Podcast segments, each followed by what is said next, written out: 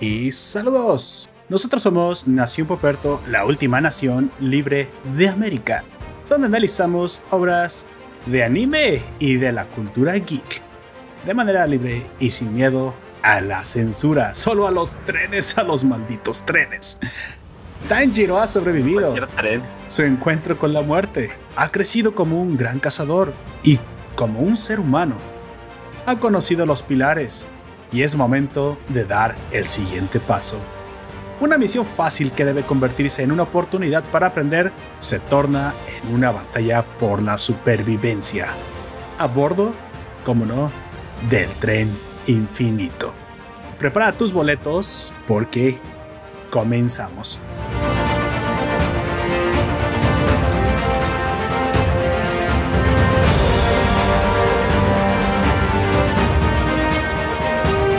Saludos gente, yo soy Poperto y seré tu anfitrión a lo largo de este podcast. Te recuerdo que estamos transmitiendo en directo por nuestro servidor Discord 5 pm hora del centro de México. Si nos escuchas en formato podcast y te quieres suscribir al directo o nos quieres escuchar en el momento que los hacemos, bueno, te dejaré el vínculo en la descripción de este audio. El día de hoy hablaremos de la película de anime recién estrenada de eh, Kimetsu no Yaiba o Demon Slayer, El Tren Infinito, Mugen Train, The Infinite Train. Bueno, no me sé el subtítulo en inglés, pero supongo que sí, así va. Bueno, tú ya sabes de qué estoy hablando. Para los nuevos ciudadanos de la nación, los que nos sintonizan hace poco o los que tienen muy poco a escucharnos, les aviso que este podcast suele tener dos secciones. En la, primera, en la primera hablaremos sin spoilers y en la segunda hablaremos con spoilers. No te preocupes, nosotros te vamos a avisar en el momento que hagamos la transición, así que tú pierde cuidado. Me acompaña como siempre mi coanfitrión de la nación, el fabuloso, el fabuloso chico de los chinos más alegres de este lado del mundo. Por favor, amigo de los rizos, preséntate. Eh, soy yo. Buenas noches, tardes, días. Aquí vamos a estar hablando de trenes vivientes. y de y que son los eh, ¿cómo se llama? enemigos naturales de los jabalís, o sí o sí. el enemigo natural del jabalí y de cualquiera que se le atraviesa un tren, pero bueno, específicamente el, del jabalí, si tú sabes de lo que estamos hablando. Así es. Bueno, eh, amigo, ¿cuánto tiempo? Una semana eh, se acaba de estrenar eh, precisamente aquí en México. No sé si en sus países ya sucedió, yo me imagino que sí, fue creo que a nivel Hispanoamérica, todo, todo junto. Nos tuvimos que esperar seis meses a que esta película llegara, pero al fin la tenemos en nuestros cines. Con todo y pandemia, con todo y encierro, Aún así, ha sido un exitazo, según sé, en las taquillas de nuestros países y en especial aquí en México. Superó a todas las películas que salieron este mes pasado y el mes pasado al anterior, o sea, de abril y marzo, ya lo superó. Abril y marzo, ok, sí, entonces sí. le fue bastante bien. Pues precisamente en Japón, de hecho, ha roto récords al nivel incluso de haber superado. Sí, es, Ah, es la más taquillera de todo el, el país. reemplazó una película de Ghibli, ¿no? Por, lo que tengo entendido. Fue, al viaje de Chihiro, si no, si no me equivoco. Quien, la, quien era la película que ostentaba el récord taquillero de película de anime o de todas las películas en Japón, eso sí no lo sé, porque los japoneses de repente o no lo sorprenden, ven mucho más anime de lo que nosotros pensamos. Entonces, lo que sí estoy seguro es que al menos en el género del anime, el, el récord número uno, la presea la ostentaba el viaje Chihiro. Pero ahora no. Ahora parece ser que pues, Demon Slayer le ha quitado el, el, lugar. Curioso, curioso porque Demon Slayer no es una película stand alone. O como se dice, no es una película que, se sostenga por, sí misma. Requiere una historia previa. No es ese tipo de películas que puedes ir a ver Supongo que te puede un amigo decir, oye, vamos al cine. Y, pero, güey, yo no sé nada de la serie, no importa, te voy contando en el camino. Supongo que puede ser así. Sin embargo, no, no, no siento, bueno, no pienso en verdad que este tipo de película se sostenga sobre sí misma por todas las referencias que, que se tienen antes y porque de otra forma no se siente el crecimiento del personaje. Eso todavía le da mucho más mérito. Sí, y también va a ser un poquito complicado para la gente que no ha visto la película empezar en la, en la segunda temporada que se, vaya, que se va a estrenar, porque sí, ya está confirmada la segunda temporada de Demon Slayer, porque todo, la primera temporada y la película son una historia continua. Y entonces, si no viste lo que pasó en la película, en la segunda temporada a lo mejor te pierdes un poco. Claro. Así de que sí, tienes que haber visto la primera temporada la película para ver la segunda temporada. Porque es algo continuo. Sí, exactamente. Eso es a lo que me refería con el, en el sentido de que es ahora, eh, esto tiene mucho más mérito por el hecho de que las personas que vayan a ver esta serie, no te, digo, vayan a ver esta película, tendrán que haber visto forzosamente la serie, lo cual incluso reduciría tus oportunidades, digamos, de llegar a todo el público en general. La del viaje de Chihiro de Ghibli no solamente fue una película standalone, una película que pues, se sustenta sobre sí misma, sino que aparte ya venía, eh, bueno, viene con una publicidad, un mecanismo de, propio del cine, en un momento que ni siquiera tenías problemas por la pandemia. O sea, es, es, me parece tan curioso qué es lo que pasó o qué es lo que tuvo que haber sucedido. No quiero irme por la fácil y decir que es que simplemente hay más población, ah, pero a lo mejor es eso, ¿eh? A lo mejor es eso y realmente eso fue lo que le dio a Kimetsu no Yaiba. Ahora el récord de más asistentes, no sé si tendríamos que hacer una clase de, em, de, de, interpolación o de proyecciones el pasado, pero bueno, es obvio que aún así su mérito debe tener porque tiene dos cosas en contra. La pandemia y precisamente que no es, e, es una continu, continu, con, mierda, continuidad de una historia anterior y eso ya te está hablando de que te condiciona a que tenías que haber sabido la información necesaria para disfrutarla antes. Supongo que debió haber habido personas que la vieron en el contexto que dije, sin la, sin la información previa. Te digo, de repente un amigo, a lo mejor tú le dices a otro amigo Taku, no, vamos a verla. Güey, pero yo no he visto la primera temporada, estaba esperando que terminara, una cosa así, ¿no? Porque aparte, pues, para acompañarte a ver una película de anime le tiene que gustar más o menos el anime, supongo. Pero sí puedes como que contarle lo básico. Pero no creo que eso sea lo que realmente le haga... no creo que haya disfrutado igual la persona. Sí pudo haberla entendido, sí, pero disfrutado te garantizo que no, porque hay una clase de relación directa con lo que ha estado pasando. Si no, en de cierta manera se torna aburrida. Y yo sé que me pueden decir, no, pero sí, sí, si no sabes la primera temporada, yo auguro que se te hace eterno y aburrido toda la primera parte de la película, porque tiene mucho que ver con conocer a los personajes y su desarrollo anterior. Pero bueno. El único personaje que, por así decirlo, es nuevo, entre comillas, porque ya lo habíamos visto antes, es Rengoku. Exactamente, e, es el completamente el nuevo y de hecho exactamente es, es a quien tú muy probablemente, si no has visto la primera temporada, pues no necesitabas conocer desde antes porque pues nosotros que vimos la serie, pues Rengoku nomás apareció como, hola, me llamo Rengoku y voy a ser el protagonista de la película que tú muy probablemente vas a ir a pagar arriesgándote que te mate el COVID solamente porque estoy tan pinche épico que, que, que es posible que mueras por mí, literalmente. Así que, bueno, curiosamente, a mí sí me pasó esto. Hablemos un poquito de las experiencias, amigo. No me gusta nunca meter esto porque me gustaría más al grano, pero Creo que esta vez sí se merece una mención. Güey, ¿viste tu gente cosplayada el día que tú fuiste? No, ¿tú sí? A mí sí me tocó ver un cosplay, pero no así, no completo, no completo. Me tocó ver una persona, una, una chava, de hecho, que traía nada más como el peinado de la, la mariposa, güey. Se, se, notaba que ah, se había peinado, ajá, de Shinobu, y traía como las mechas también moradas, pero no traía cosplay propiamente. Y yo sé que no puede pasar en nuestra ciudad porque es una ciudad muy pequeña. Bueno, sí puede pasar, pero es una ciudad a ver muy feo y hasta lo patean a lo mejor en la calle. lo Ni que fuera furro, güey, solo es otaku.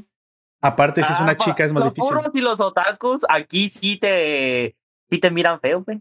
Pero aquí en nuestro ranchito. Por al ser chicas es menos probable, ¿estás de acuerdo? Las chicas se les respeta muchísimo más. Al, al, contrario, yo me le quedé viendo y ella sabía que se le iba a quedar viendo la gente porque se arregló muy bonito. O sea, se notaba que se había arreglado el cabello como Shinobu y con todo y el broche, es que trae como un broche de mariposa y todo eso. Eso sí, se veía así. No se vino ni con la capa, ni con las botas, no pues te imaginas, ni con la espada, pues güey, no le dejan entrar al cine. Oiga, señorita, ese pues es un objeto punzocortante, déjelo en la entrada. Este, nuestro compita o eh, aliado de la nación por ahí, Kuma, cuando fue al cine dijo que se iba a llevar su capa de Shingeki no Kyojin a falta de tener algo de Kimetsu no Yaiba, pero al final se arrepintió. E, eso pudo haber provocado algo, una pelea, güey. Eso es todo eso es peor. Si hay algo peor que una persona, una persona con prejuicios hacia los otakus, son los mismos otakus hacia, hacia otros otakus, güey. Como diría Abe Simpson, malditos otakus, o arruinaron a los otakus.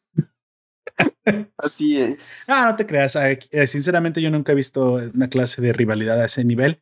Lo que sí me pareció súper curioso haberla visto peinada de ese modo. Y dije, ah, mira, qué curioso. También fui en una hora que muy probablemente no iba mucha gente, en un día que muy probablemente no hubiera ido mucha gente. Yo fui el martes a ver la película y sinceramente no estaba llena la sala, pero sí más llena de lo que yo había visto ahorita en pandemia. Es decir, estaba yo creo que al 70% de su capacidad, lo cual ya es mucho decir precisamente para los estándares pandémicos, porque las otras películas que vi ahorita en pandemia no llegaban ni, ni al 20%, güey. Estaba la sala para ti solo. Y es entendible porque, pues, a nosotros, si bien no nos pegó la cuarentena al nivel de que le pegó a las ciudades más grandes de México, sí hubo una clase de encerronas eh, temporales y sobre todo a los cines se les castigó mucho con, el, con las medidas, ¿no? Aunque tengo entendido que Cinépolis, que es el principal, la principal cadena de cines aquí en México, logró hacer un recambio rápido de las medidas y logró aceptar que se le permitiera seguir emitiendo. Pero tú y yo sabemos que muchos de nosotros no fuimos durante un tiempo al cine precisamente porque obviamente... Por lo mismo. Eh, había que protegerse en mi caso, pues eso me, me protegió de que no me pegara la enfermedad durante al menos los primeros meses, pero a principios de este año pues ya no me salvé. Yo sí soy una... Te llegó, me llegó, la hora. Pero debo decir que me llegó un momento donde estaban los tratamientos, donde ya no estaba saturado. Eso es cierto.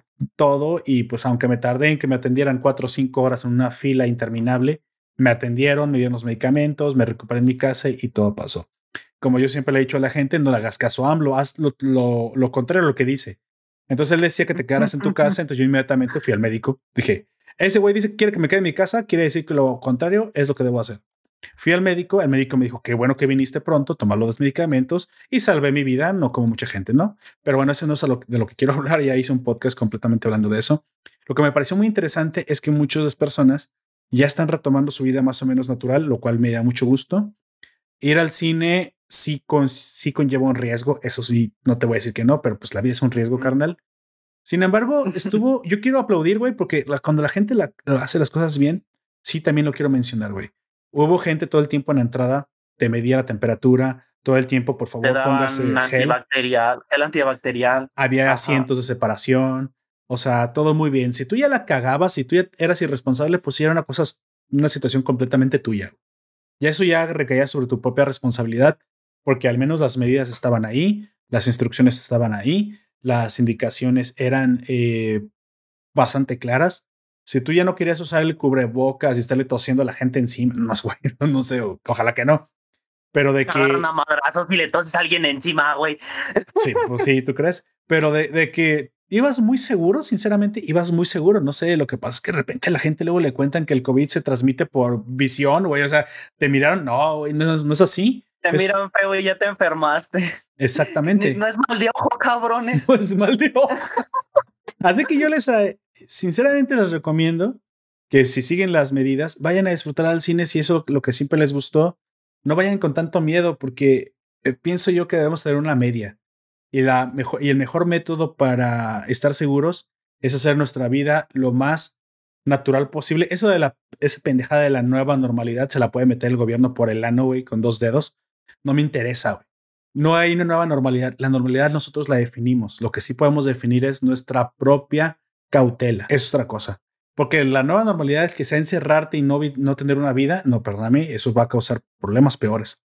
Para mí la nueva normalidad es simplemente ser cauteloso hasta que ya no lo tengas que hacer porque obviamente esto va a pasar. Ya la gente está vacunando, la gente está mucho más tranquila. Ya van edades hasta los 60, que eran los más eh, riesgosos muchos ya están protegidos.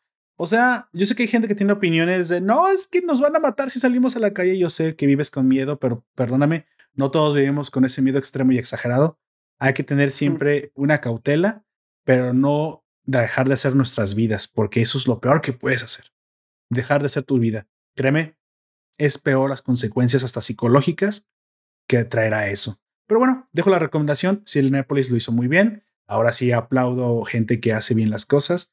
Así que yo fui al, cine y me sentí súper seguro porque la verdad todas las medidas estaban muy bien. Lo que te quiero contar es algo chistoso también porque no sé si se debe a, la pandemia o se debe a que precisamente tenía poco personal, mi servicio, y lo, se me hace rarísimo porque tú sabes que Cinepolis tiene un servicio de alta calidad. Fue malísima mi experiencia en la dulcería.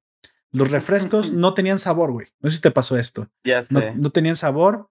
Pedí palomitas de, creo que era cheddar combinadas con dulces. Sí, sí, me encanta eso. Yo sé que van a decir, ¿cómo que, cómo cheddar con dulce?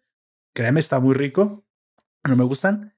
Me entregaron puras cheddar, güey, pero no me fijé porque fui con otro compa y el otro compa recibió las cosas y cuando volví dije, güey, ¿y por qué, y por qué dieron puras cheddar? Bueno, pues ya, ya estábamos por entrar. Dije, bueno, ya vámonos los refrescos sin sabor, el queso de los nachos ah, estaba frío. Dije, bueno, ¿qué chingón está pasando a Cinépolis? Yo supongo que eso tiene que ver con la pandemia y con la falta de personal. Así que dije, bueno, es la pandemia. No, no sé si te pasó a ti si tú compras una dulcería, pero a mí sí me este, pasó.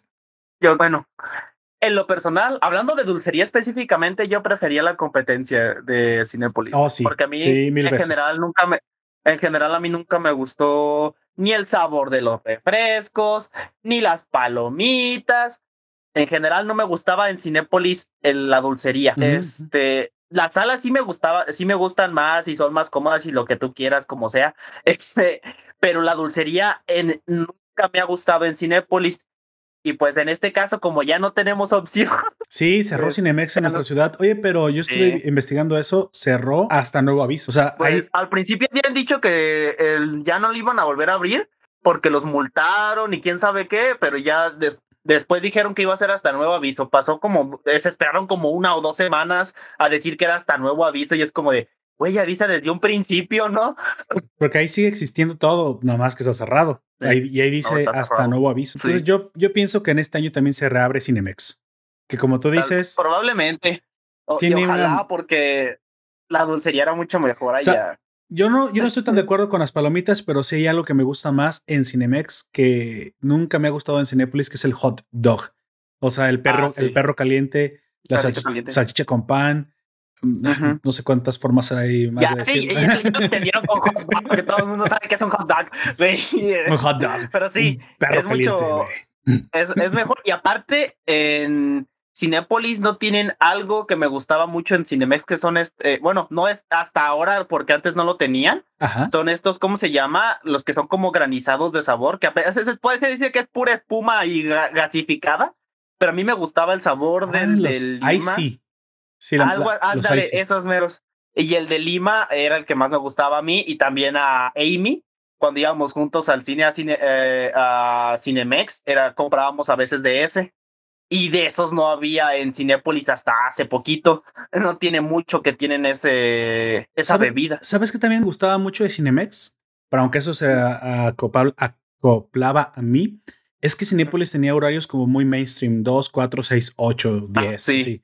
Y, en Cinemex, podía seguir a las 12, bien temprano, cuando casi nadie iba. Y Exacto. No en la sala, pero chingue a su madre, ábrele la sala, que ese vato se meta. Eso también me gustaba mucho, porque a veces cuando iba eh, también con Amy, pues, las citas, eh, a, veces empezábamos uh. temprano desayunábamos en McDonald's y ves que el desayuno es diferente en McDonald's porque te dan un jugo.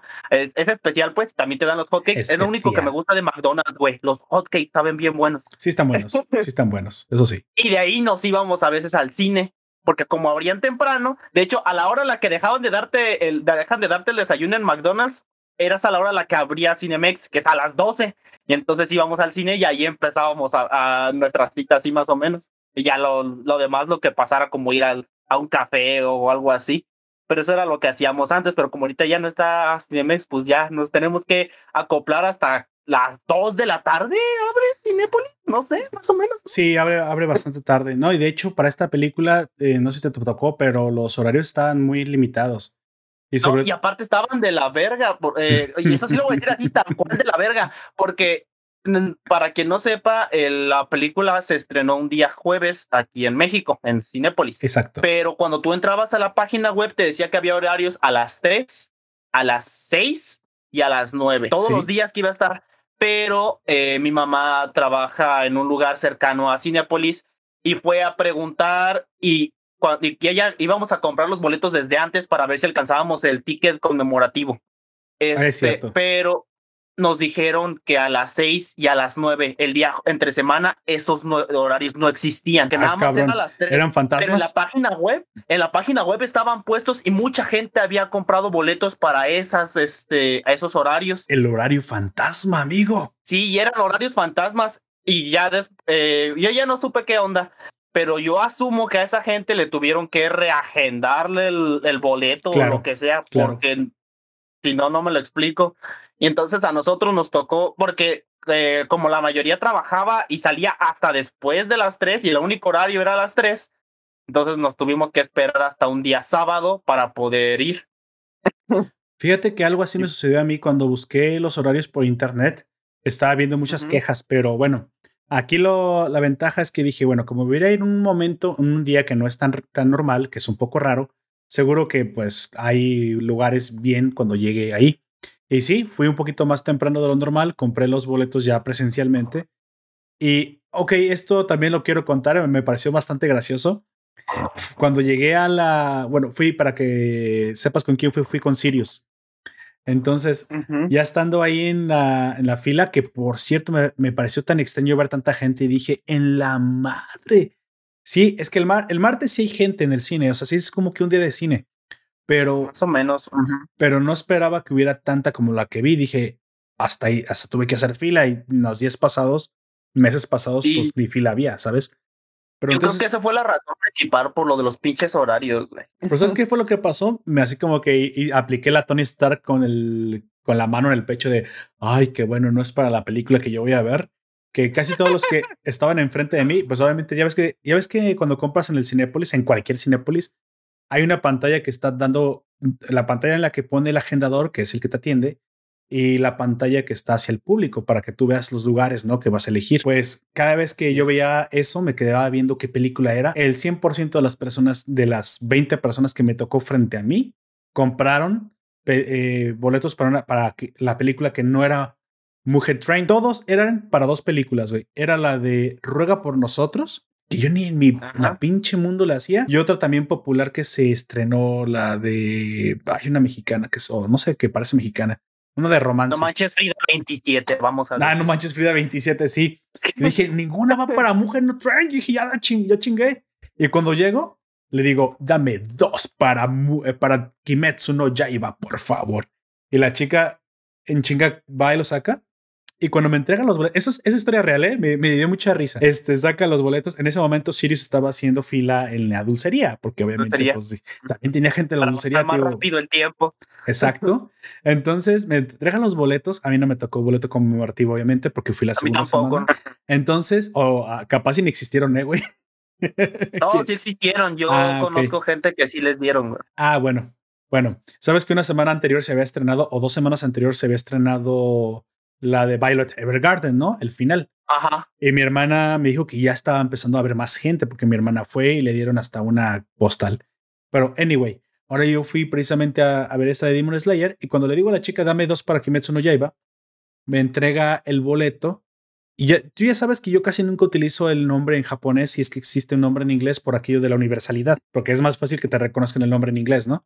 Pero pensé que como era anime, pues la chica lo iba a tener en Kimetsu no lleva. No me a decir, pues son esos monos chinos, ¿no? Sí, no me había fijado aparte, ni siquiera me había fijado como le habían puesto una cartelera.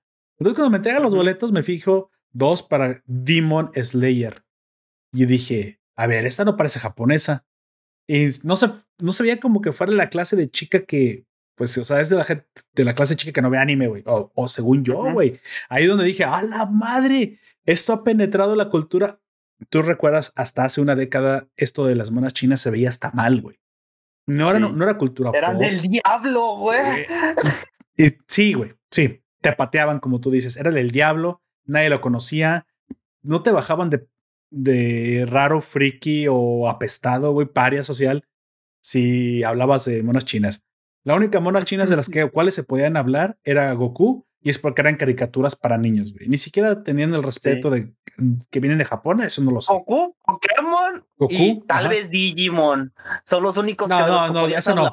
Esa última no, te lo, te lo garantizo, no. No, mamás, papás solamente sabían. Pero dije tal vez. Pokémon. dije tal vez. Y, Goku. No, pero te lo digo porque soy más viejo. Entonces, solo era, solo era eso. Y a veces un caballero del zodiaco. Los caballeros del zodiaco, porque se veían un poquito mejor ya que eran caballeros del zodiaco, güey. Sí, y el zodiaco, mamá, sí lo sabía. Sabía, sabía que pues eran hombres, güey. Y bueno, no había problema. Así es. Y si quieres, de repente, en, pero en su momento, eh, Captain Subasa, que eran supercampeones, porque era fútbol, güey. Tú sabes que en nuestros países el fútbol es bien visto. Nada más porque es bien visto el fútbol, sino también a chingar a su madre las monas chinas de, de fútbol. bueno, que le digo a la chava, dame dos para Kimetsu no Yaiba. y, te juro, güey, que esto me pasó. Me dio tanta risa y le pedí el teléfono. No, no es cierto, no le pedí el teléfono a la chava. Este, pero me lo hubiera dado, obviamente. Este, le dije, oye, oh, sorry, aquí dice Demon Slayer y me le quedo viendo a los, a los ojos y ya me dice, sí. y le dije, tú sabes que yo lo hago, güey. Le dije literalmente, un otaku reconoce a otro otaku. Le dije a la chica y la chica se soltó riendo. Sí, sí. Está, chida, está, muy chida la Mugen Train. y utilizó la palabra Mugen Train. Y dije ya. tren infinito. O sea, ya sabe, güey. Porque el subtítulo ni siquiera lo decía la película, güey. Solamente decía película de Demon Slayer en la cartelera. Y dije, ah, ok. La chica que atiende es, es otaku. Bueno, al menos le gusta el anime. Dije, esto ya es pop. Ya todo el mundo sabe. Nos saluda Life NMO en el stream. Saludos, Life NMO. Qué bueno que te tenemos por aquí. Y entonces dije, ok, qué, qué chistoso, güey. Me fui riendo de eso. Lo que me di cuenta cuando seleccioné los boletos, curiosamente, es que por eso todo el mundo estaba comprando en taquilla, estaba comprando los boletos de Ruega por nosotros u otras películas, porque la de Kimetsu no Yaiba ya estaba casi completamente vendida. Pero lo, es que sí, casi mucha gente los compró desde antes, güey. Sí, los compraron por aplicación. Y, y, entonces dije, ok, y creo que esa otra de Ruega por nosotros es el tipo de película que llegas al cine a ver qué. Y como se ve como que es de terror y que aparte es de la misma eh, universo de Anabel. Tú sabes que a la raza aquí le encanta asustarse, entonces dije, ah, ok. Yo antes hacía eso, cuando estaba estudiando en la universidad, yo era muy fanático del cine y recuerdo que el cine no era tan caro antes. Entonces, pues sí me alcanzaba para ir dos o tres veces a la semana, güey. Para que veas nomás lo fan que era, pero estaba barato el cine. Y aparte íbamos en los días que estaba más barato el boleto. El boleto no costaba 80 pesos, no costaba 4 dólares, costaba 2 dólares o menos de 2 dólares antes. Entonces yo iba en la universidad con, con un amigo e íbamos a ver qué película había, güey. Entonces la que más cercana se, se llegara, y obviamente, pues casi siempre las de terror, no sé qué tenemos los mexicanos, no sé si esto pasa en sus países, siempre tenían como que muy buena aceptación, güey, siempre estaban casi llenas. Y dije, vamos a ver las de terror. Así me aventé un chingo de terror antes. Ahorita pues ya es más difícil con mi esposa porque pues no le gusta el terror, güey, me deja solo y pues ya, pues ir solo, solo al cine, pues no, mejor compro perros en lugar de hijos y, luego como verduras, güey, y, sin carne y me vuelvo vegano y ya, güey, me vuelvo amargado. O sea. no voy, a no voy a dejar de pelear contra el veganismo, güey. ya lo nunca. nunca. Güey, es que ya como comentario aparte, en serio, puras verduras, güey. O sea, si te levantas el, si te levantas los labios, güey, hay, hay un par de dientes filosos, se llaman caninos y sirven pues, para desgarrar la, el tejido de las bestias débiles, güey. Pero bueno, ya no soy quien para juzgar, pero sí, sí soy quien para juzgar, ya me acuerdo que sí. Sí, sí, y si soy, y si lo hago. Sí soy, y sí lo hago. De hecho, de hecho, si en lugar de palomitas, bueno, de hecho yo compro los combos porque quiero comerme el hot dog, güey. A mí me gustan mucho los hot dogs del cine. Sí. El Cinepolis no me desagrada, pero yo sé que el de Cinemex es superior. La salchicha de Sinalbur, la carne de la salchicha del Cinemex, del Cinemex, claro, sabe mucho más rica que la del Cinepolis, que es un poco plástica, güey. Ha de ser no sé, güey. No sé qué clase de carne es. Yo qué sé, güey. 70% carne, 30% plástico. Yo creo que estoy comiendo, no sé, la verdad. Bueno, ya que contamos la aventura cuando llegamos al cine, tú especialmente te encontraste algo, algo curioso cuando fuiste a verla, porque tú sí la fuiste a ver en el fin de semana. Así que estaba mucho más lleno que el de que yo fui. Estaba más, sí, y todos los que estaban ahí iban a ver Kimetsu no Yaiba y se notaba, no porque dijeras que son otakus, la persona mm, que se veía como más mayor de todos, eh, la, la gente que estaba ahí, sin contar a los empleados, era mi mamá. Y mi mamá también iba a ver Kimetsu no Yaiba. o sea que como que todos eran demasiado jóvenes como para ir a ver este no sé, otra, otro tipo de cosas y aparte tenían como pines o cosas así y pues y ahí decías, ah, pues esos vatos son otakus. Y pues era, se notaba bastante pues que prácticamente todos los que estaban yendo eran a ver esa película y cuando salimos igual, porque después de que nosotros salimos había otra función de la misma película. Y pues sí, y creo que al, bueno, apostaría que todos los que estaban en la entrada iban a ver esa película, güey. y se Ah, notaba ok. machín. Sí, me, me parece Pues ya. que más bien la gente que estaba esperando la película fue inmediatamente, ¿no? Fue, fue inmediatamente los días que estuvo. Así que, pues bueno, como yo dije, el, a mí lo que me sucedió fue eso, pero sí estaba más o menos yendo a la sala todavía. Y muy probablemente mucha gente que vio la segunda semana todavía llenó más o menos la sala. Todo el mundo, todo el mundo estábamos esperando precisamente, al menos todo el mundo que estábamos, que estábamos pendientes de la película, estábamos esperando que llegara a nuestros cines. Ahora, bueno, entrando al cine, tengo una aclaración. A mí no me gusta ver el anime en el cine. Por muy impresionante que sea, mm, me parece que pues, es un poco caro para lo que ofrece y pues Es- mm, la, pues sí, la porque- tele grande se puede ver bien, ¿no? son, como, eh, son como 40 o 30 pesos más por el boleto. Sí, sí, claro, por ahí va. Yo creo que te estás quedando corto, pero este, va por ahí. Sin embargo, el problema principal para mí es que, pues, este tipo de películas, que a lo mejor dices, bueno, pero es que si las tuvieras en renta, en plataforma, tal vez hasta te sale igual, ¿no? Pero el punto no es ese. El punto es que para mí era más fácil verla en la comodidad de mi casa y con menos riesgo. No sé por qué todavía no hay una clase de renta en plataforma, supongo que por la piratería, que Supongo. supongo que va por ahí, aunque ya nos demostró, ya nos demostró este, ¿cómo se llama? Eh, Snyder, que pues sí, sí hay gente que ve las cosas y las ve legales y las, y las renta, sobre todo cuando les gustan, sí, cuando les gusta mucho. A lo mejor nos hubiéramos hasta reunido, ¿no? Varios amigos, oye, vamos a la casa y la vemos. Pero bueno, el punto es que esta película, mm, no, me, no, no me vayan a matar, no se vayan a enojar conmigo. Bueno, se pueden enojar, no hay problema. Siempre digo que se pueden enojar conmigo. No me parece que esté necesariamente diseñada para un cine. Sí tiene mucha acción, está muy padre. Sin embargo, yo lo sentí como un capítulo largo. No me pareció excepcionalmente bien hecha la animación. O sea, de por es que lo que pasa es que de por sí Demon Slayer tiene muy buena animación. Solo Sí. me pareció que continuaron con la línea de calidad. No me, no me pareció tan diferente. Y es que cuando es, está hecha para peli, para cine, notas el exceso de frames por segundo. Sí, notas que está como que más mejor, mejor diseñada, cosa que sí me sucedió con la de Maito Hiro, este Maito Hiro, Eh, Ah. Orumaito. Eh, Boku no Hiro, con My Hero Academia. Ambas películas, eh, tanto la de Rising Heroes como la de Two Heroes, están hechas para cine, güey, y se notan, se notan hasta los frames extras, los encuadres extras. No sé si opinas lo mismo que yo, no lo sentía sin Kimetsu no Yaiba. Me pareció que sí, tiene buena calidad, pero no, como que no aprovechó realmente, esa es la palabra, no aprovechó realmente el hecho de estar en pantalla grande como otras películas. Me pareció más un capítulo extendido y en ese sentido no me hubiera gustado, me hubiera gustado más haberla eh, disfrutado en la comodidad de mi casa. Si quieres rentándola en alguna plataforma, no, eso no hay problema, la, la legalidad siempre por delante, pero no estaba, no estaba como para que el cine le sacara algo extra. Tal vez por el sonido dirás, ah, Dolby Hero o el Home Theater, tal vez, pero no, no en esta ocasión. Eso sí me decepcionó de Kimetsu no Yaiba esta película. ¿Qué opinas de eso, amigo? Mm, No sé, a mí sí me gustó bastante. A lo mejor es porque ya también eh, de la última No, vez. que esa no es mi pregunta.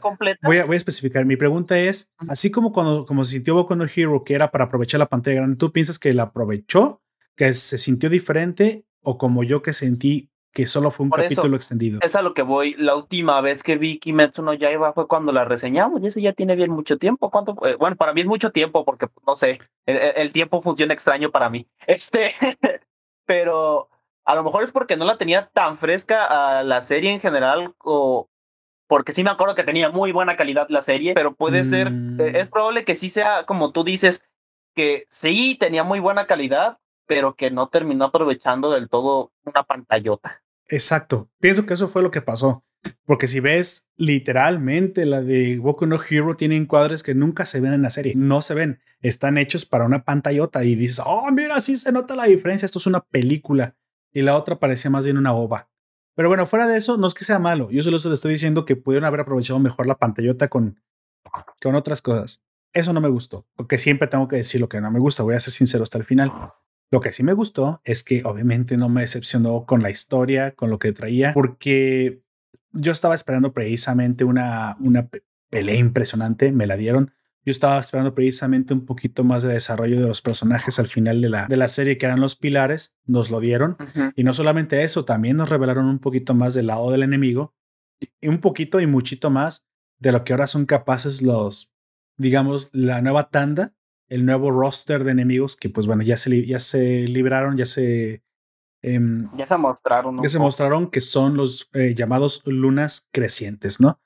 Las lunas crecientes serán el lunas superiores para que o lunas superiores. no, pero literalmente es luna creciente porque habla, habla de las estaciones. son, las crecientes y las otras eran las menguantes, pero de todas maneras a veces como que la gente se hace bolas porque como lo de menguante y creciente se hacen bolas. Ni modo que se hagan bolas, güey. Yo nunca voy a tratar al oyente como una persona que no debe de saber. Debes de saber.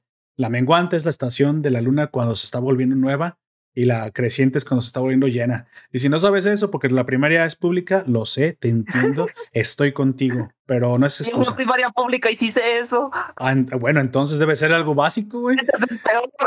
Entonces es algo peor. Ah, entonces a lo mejor no vas a la escuela, eso, eso también sería algo muy feo, ¿no?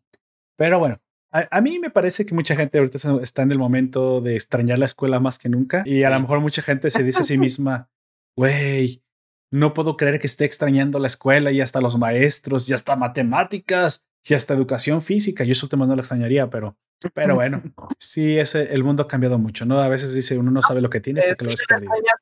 Educación física porque tú dejaste de tenerla durante la universidad y esa fue tu última mm. etapa de, escuela y ahí no había, güey, así que pues ya... Eh, si te la extrañabas, a lo mejor fue durante la universidad. Ya después ya te vale verga. Sí, de hecho en la universidad, curiosamente, aunque lo dices, yo me metí a un club físico para que veas, o sea, nunca me gustó, pero cuando lo dejé de tener, sentí la necesidad de hacerlo y me metí a un club de deportes. Pero bueno, eso es decisión personal. Vamos empezando, amigo. Vamos, vamos a hablar un poquito de, de Mujer No Train. Ya hablamos de la experiencia previa, cómo es que lo vivimos. Eh, todavía sin spoilers, vamos de todos modos a decir un poquito los antecedentes que hay que conocer, ¿no?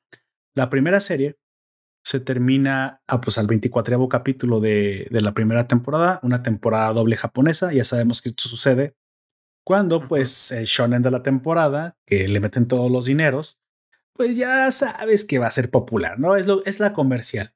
Yo no quiero satanizar diciendo que por ser comercial ya esperas que sea banal y superficial, pero sí, en mucha parte es banal y superficial porque pues bueno, queremos ver madrazos, sangre y en eso no hay, no hay este, ninguna clase de, ideología intelectual profunda. No, no, no, aquí nada más hay chingadazos. Es como con contra Godzilla. Vas a ver a dos animalotes dándose putazos. Y eso es lo que quieres ver, güey. ¿qué, le vas a sobrepensar? Exactamente. Aunque también tiene su parte profunda y eso también gusta mucho del shonen de la temporada. Eso no quiere decir que cualquier shonen hecho con esta fórmula triunfe. O sea, tiene su mérito y ese es el mérito que hoy estamos precisamente reconociendo de esta serie. Curioso, al final te abren un montón de posibilidades, ¿no? Conoces a los pilares, em, que son, digamos, los cazadores de más alto rango. Esto es como los caballos del zodiaco, los de oro, ¿no? Ya sabes que existen, los vas, a, los vas a ver pelear. Y en el momento que los ves pelear dices, ay cabrón, con razón son los de oro, ¿no? Con razón son los que están en el tope de la cadena alimenticia. Esos pilares son muy variopintos, diseños extravagantes en alguna en algunos este, personajes. El sonido sobre todo. Exacto. Bien, bien representados y me imagino que también con mucha inspiración de shonens, ¿no? Kimetsu no Yaiba tiene el, digamos, tiene la característica de ser muy original, pero que también se permite ser un, em, ser un poco reconocible a través de sus personajes ves cositas como, mira, este se parece a tal, a tal, a tal, y lo he visto y todo. Eso es también la familiaridad que, que tienen ciertos diseños y la originalidad que también tienen al mismo tiempo es algo que me gustó mucho.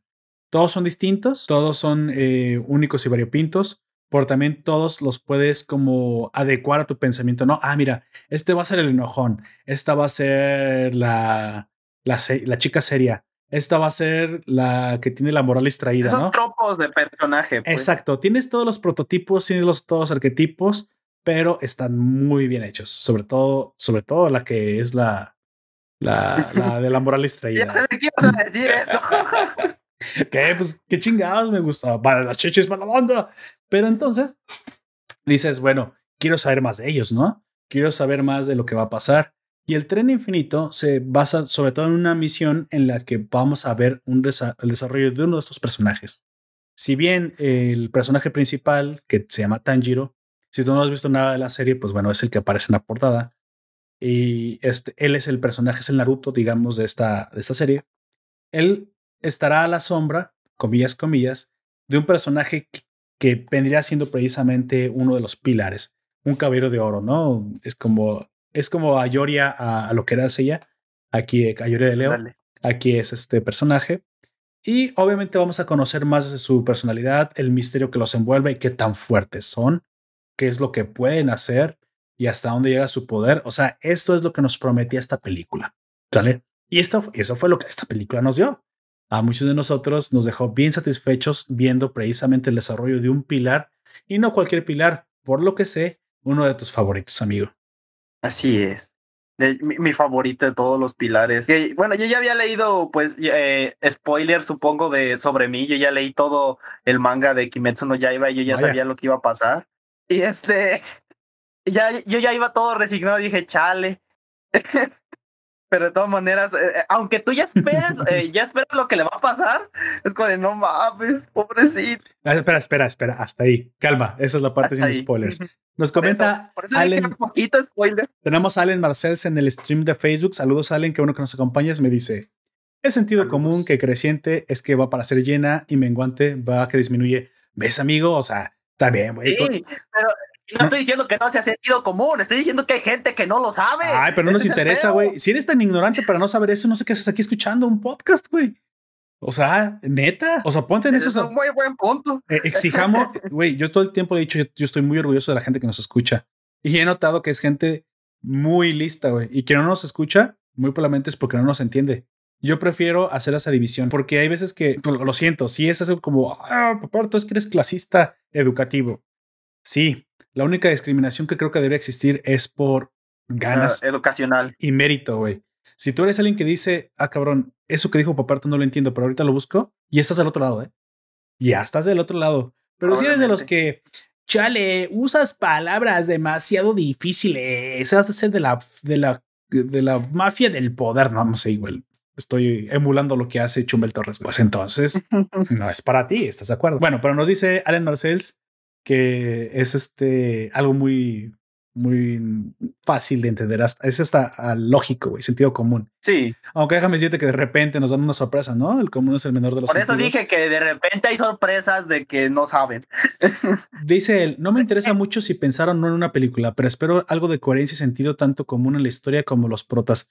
Y creo que eso es lo que recibimos. Es muy importante lo que nos especifica aquí. Exactamente, lo que nosotros íbamos a ver era una continuación de la historia pero una continuación de la historia, pues con un plus extra, ¿no? Porque pues nos están dando prácticamente dos horas de puro footage eh, inédito, lo que vendría siendo una temporada pequeñita, porque son seis capítulos literalmente pegados uno tras otro. Y sí nos lo dieron. Sí nos dieron un arco impresionante. Me parece que es sí, sí, yo hubiera hecho lo mismo al ver que este arco no era tan largo para no, no, era tan largo para tener una temporada propia, pero era corto y se prestaba y se prestaba para una película. ¿Sabes por qué? Porque en él iba a haber una de las más grandes peleas, ¿no?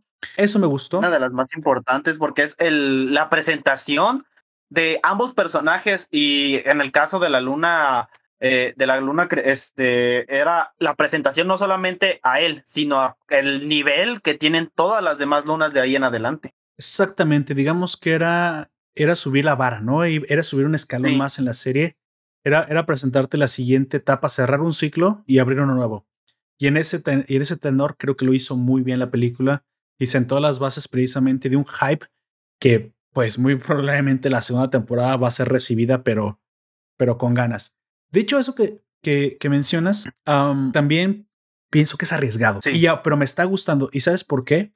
Porque este es el momento para hacer este tipo de cosas. No es la primera vez que yo te comentaba que meter una película que fuera parte esencial, güey, indispensable de la historia, podía ser una jugada mercadológicamente arriesgada, ya que estabas obligando que solamente a los fans de tu serie lo hicieran.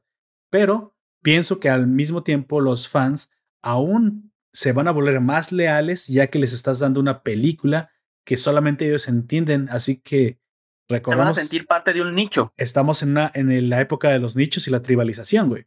Que no necesariamente es mala, ¿eh? No necesariamente es mala si la sabes usar, sobre todo. No es mala, pero a veces puede, puede hacer que, eh, que algunos se sientan superiores o cosas así, pero esos ya son gente que a veces no. claro, no, lo entiendo. que esté mal, te lo entiendo.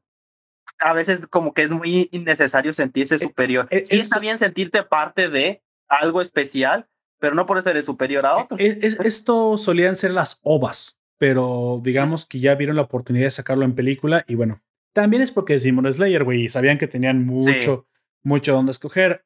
La que se arriesgó más a mi modo de ver las cosas, aunque es el final y es una de las menos arriesgadas. Terminé la serie con una película, no es tan arriesgado porque no tienes que empezar después una temporada.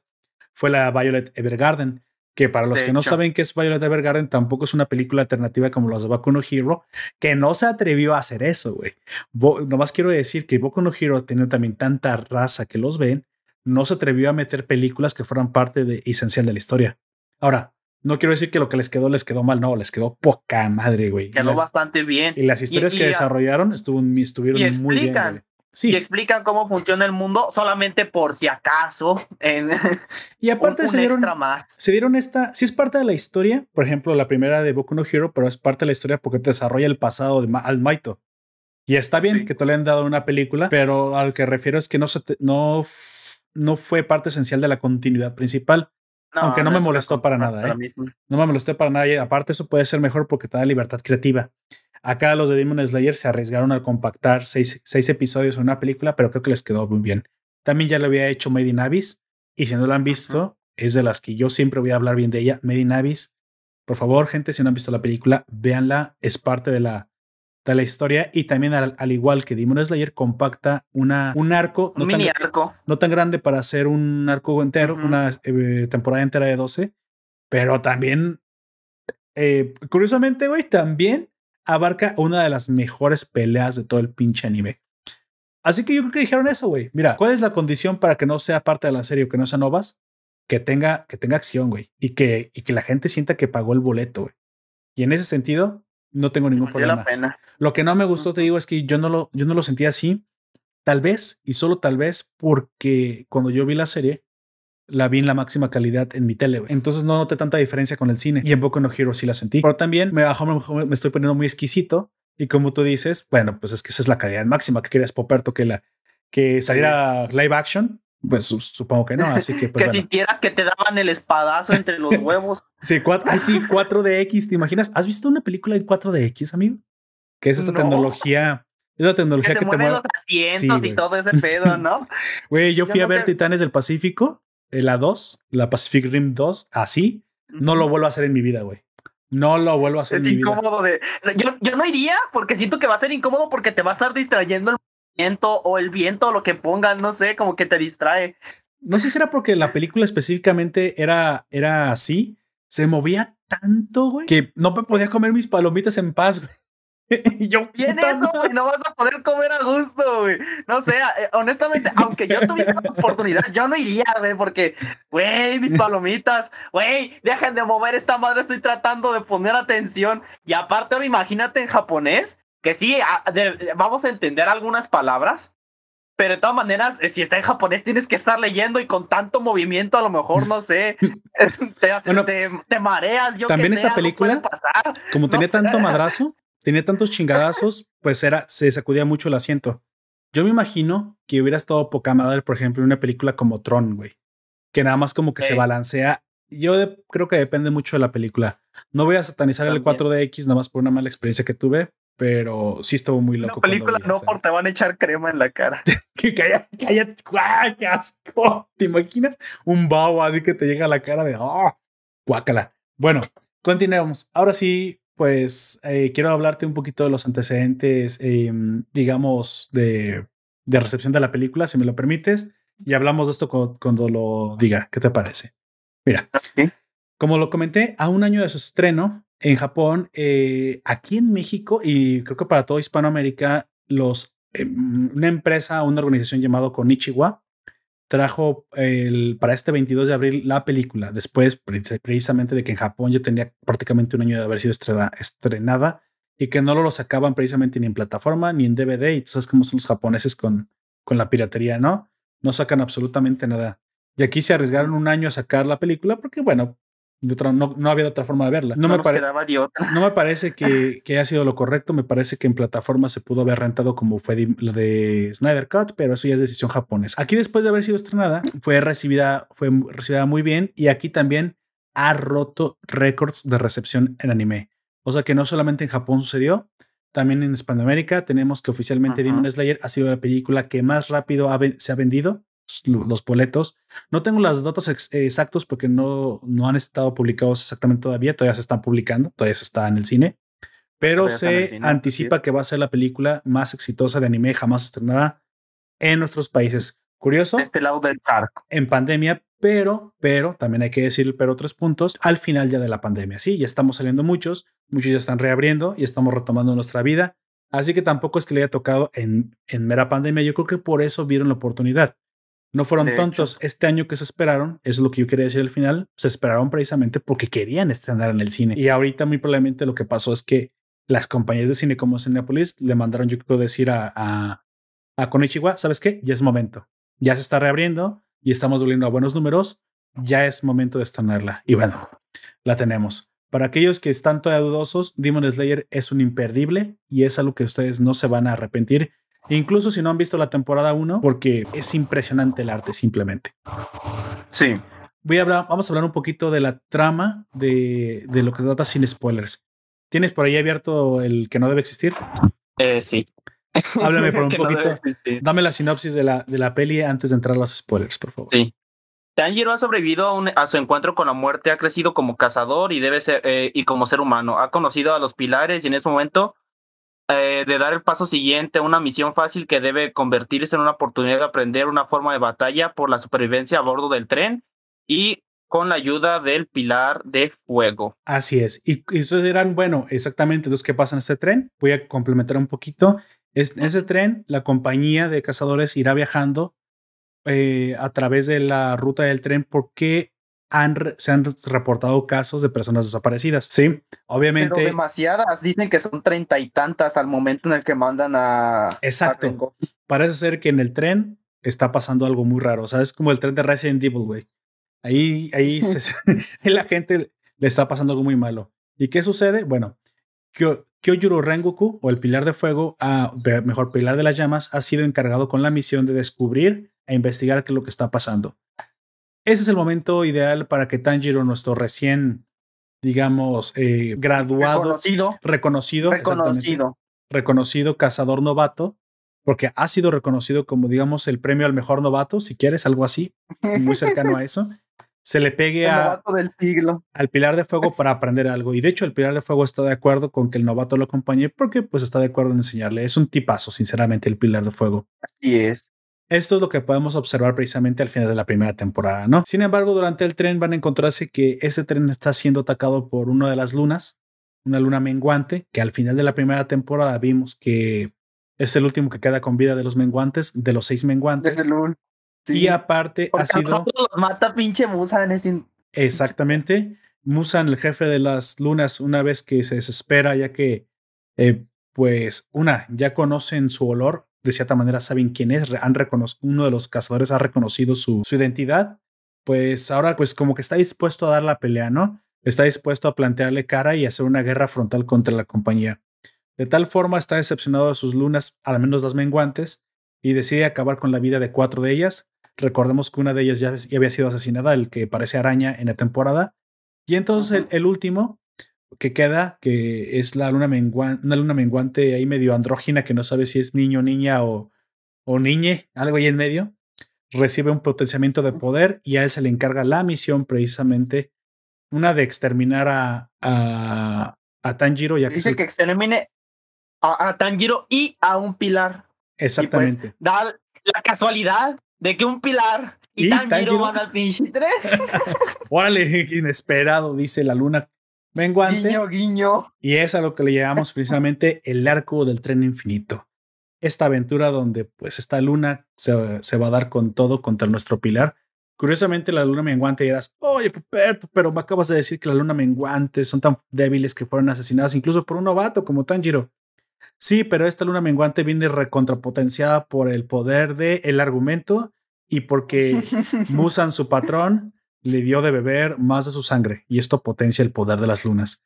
Así que si quieren ustedes pensarlo de alguna forma, es una luna que está entre menguante y creciente. Es un caballero de transición. Es un caballero de plata.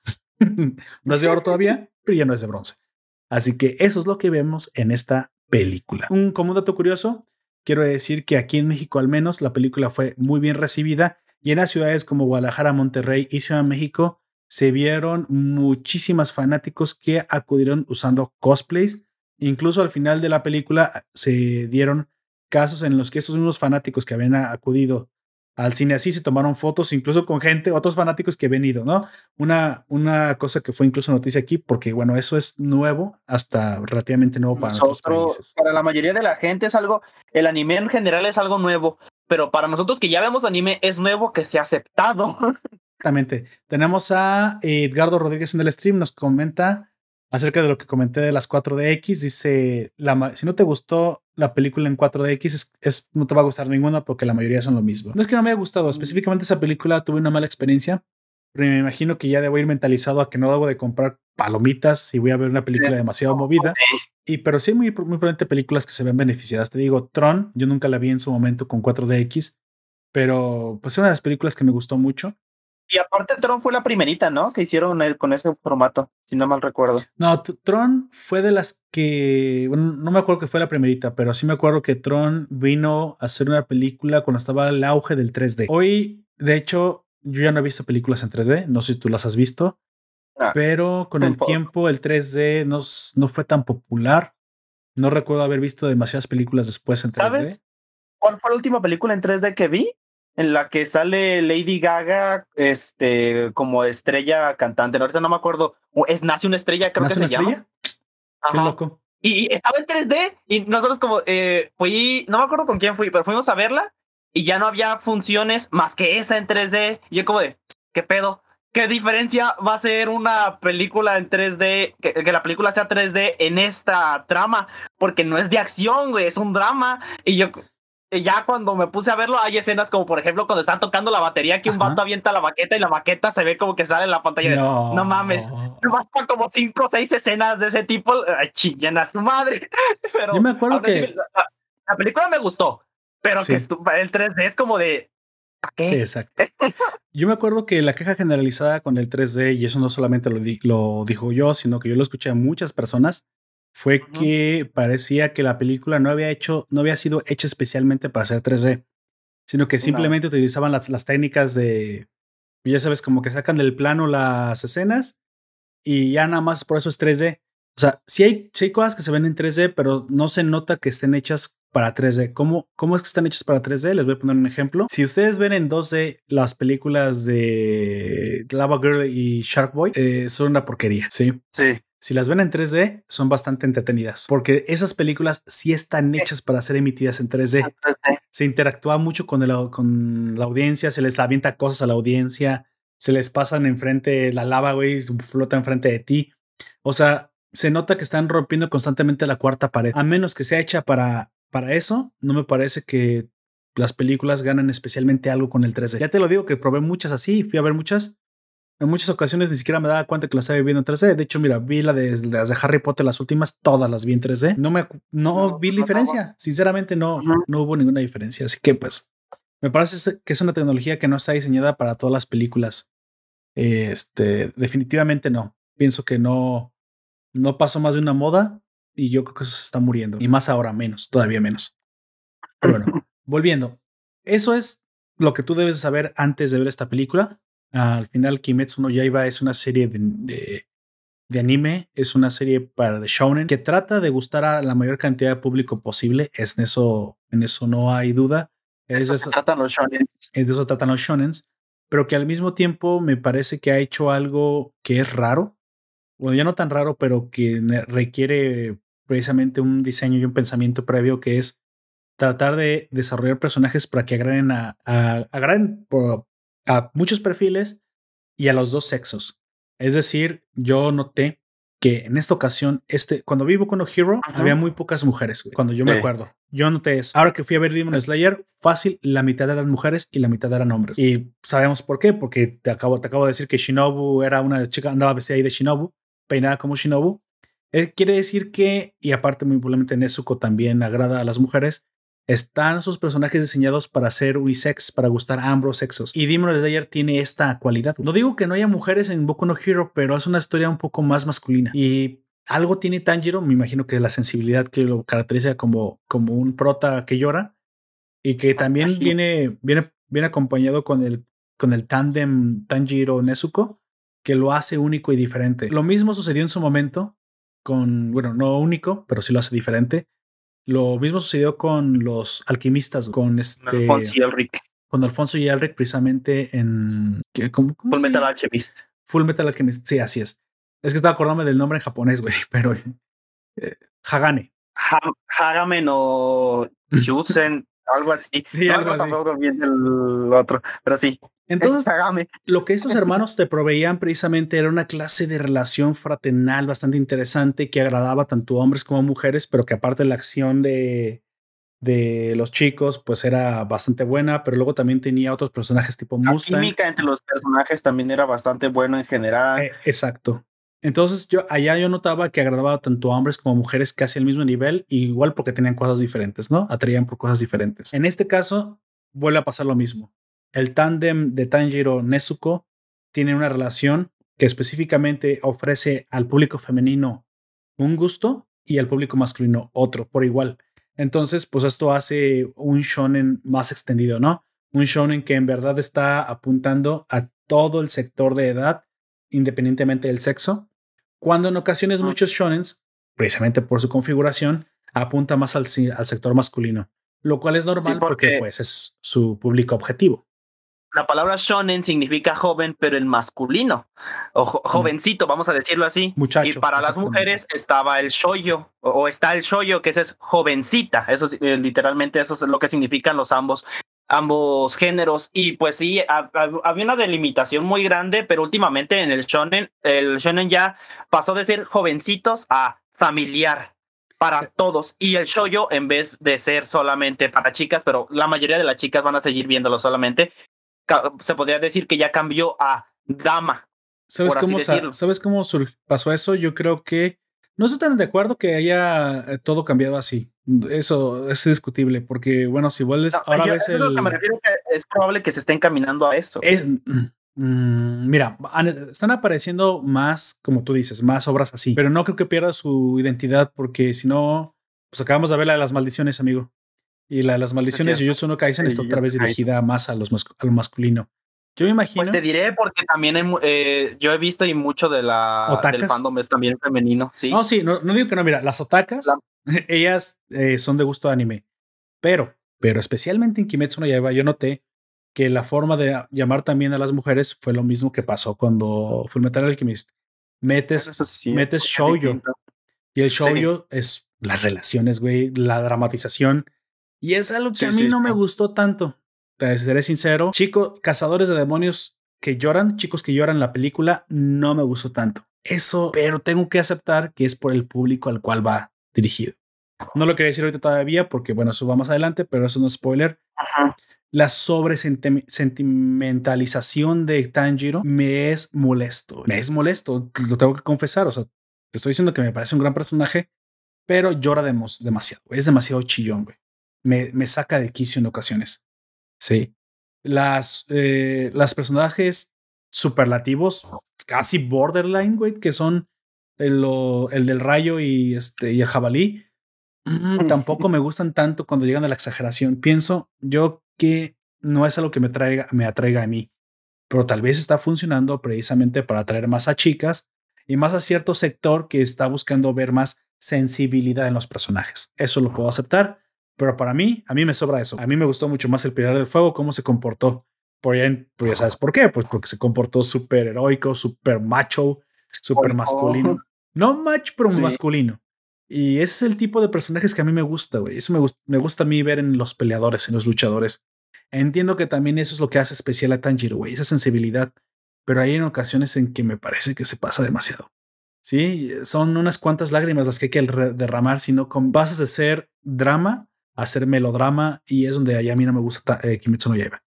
Cuando pasas a ligera barrera, me, me parece que sobra, pero esa es la crítica que yo le hago a la serie. ¿Sale? Esa es especialmente para mí una de las cosas que no me gustan tanto. Vamos pasando ahora sí a las partes con spoilers.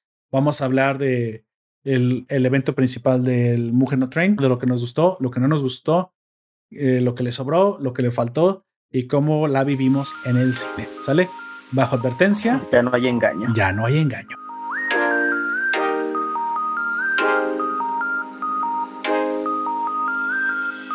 Ahora sí, amigo, con toda la libertad del mundo, con todos los sopilers del mundo, hábleme exactamente de lo que a usted, lo que tú esperabas y lo que tú recibiste, güey, al llegar a sentarte en la sala, al comenzar el tan, tan, tan, tan, tan. Ah, no es cierto, ya no sale, eso es de MGM, güey, ya no sale el, ya no sale el león.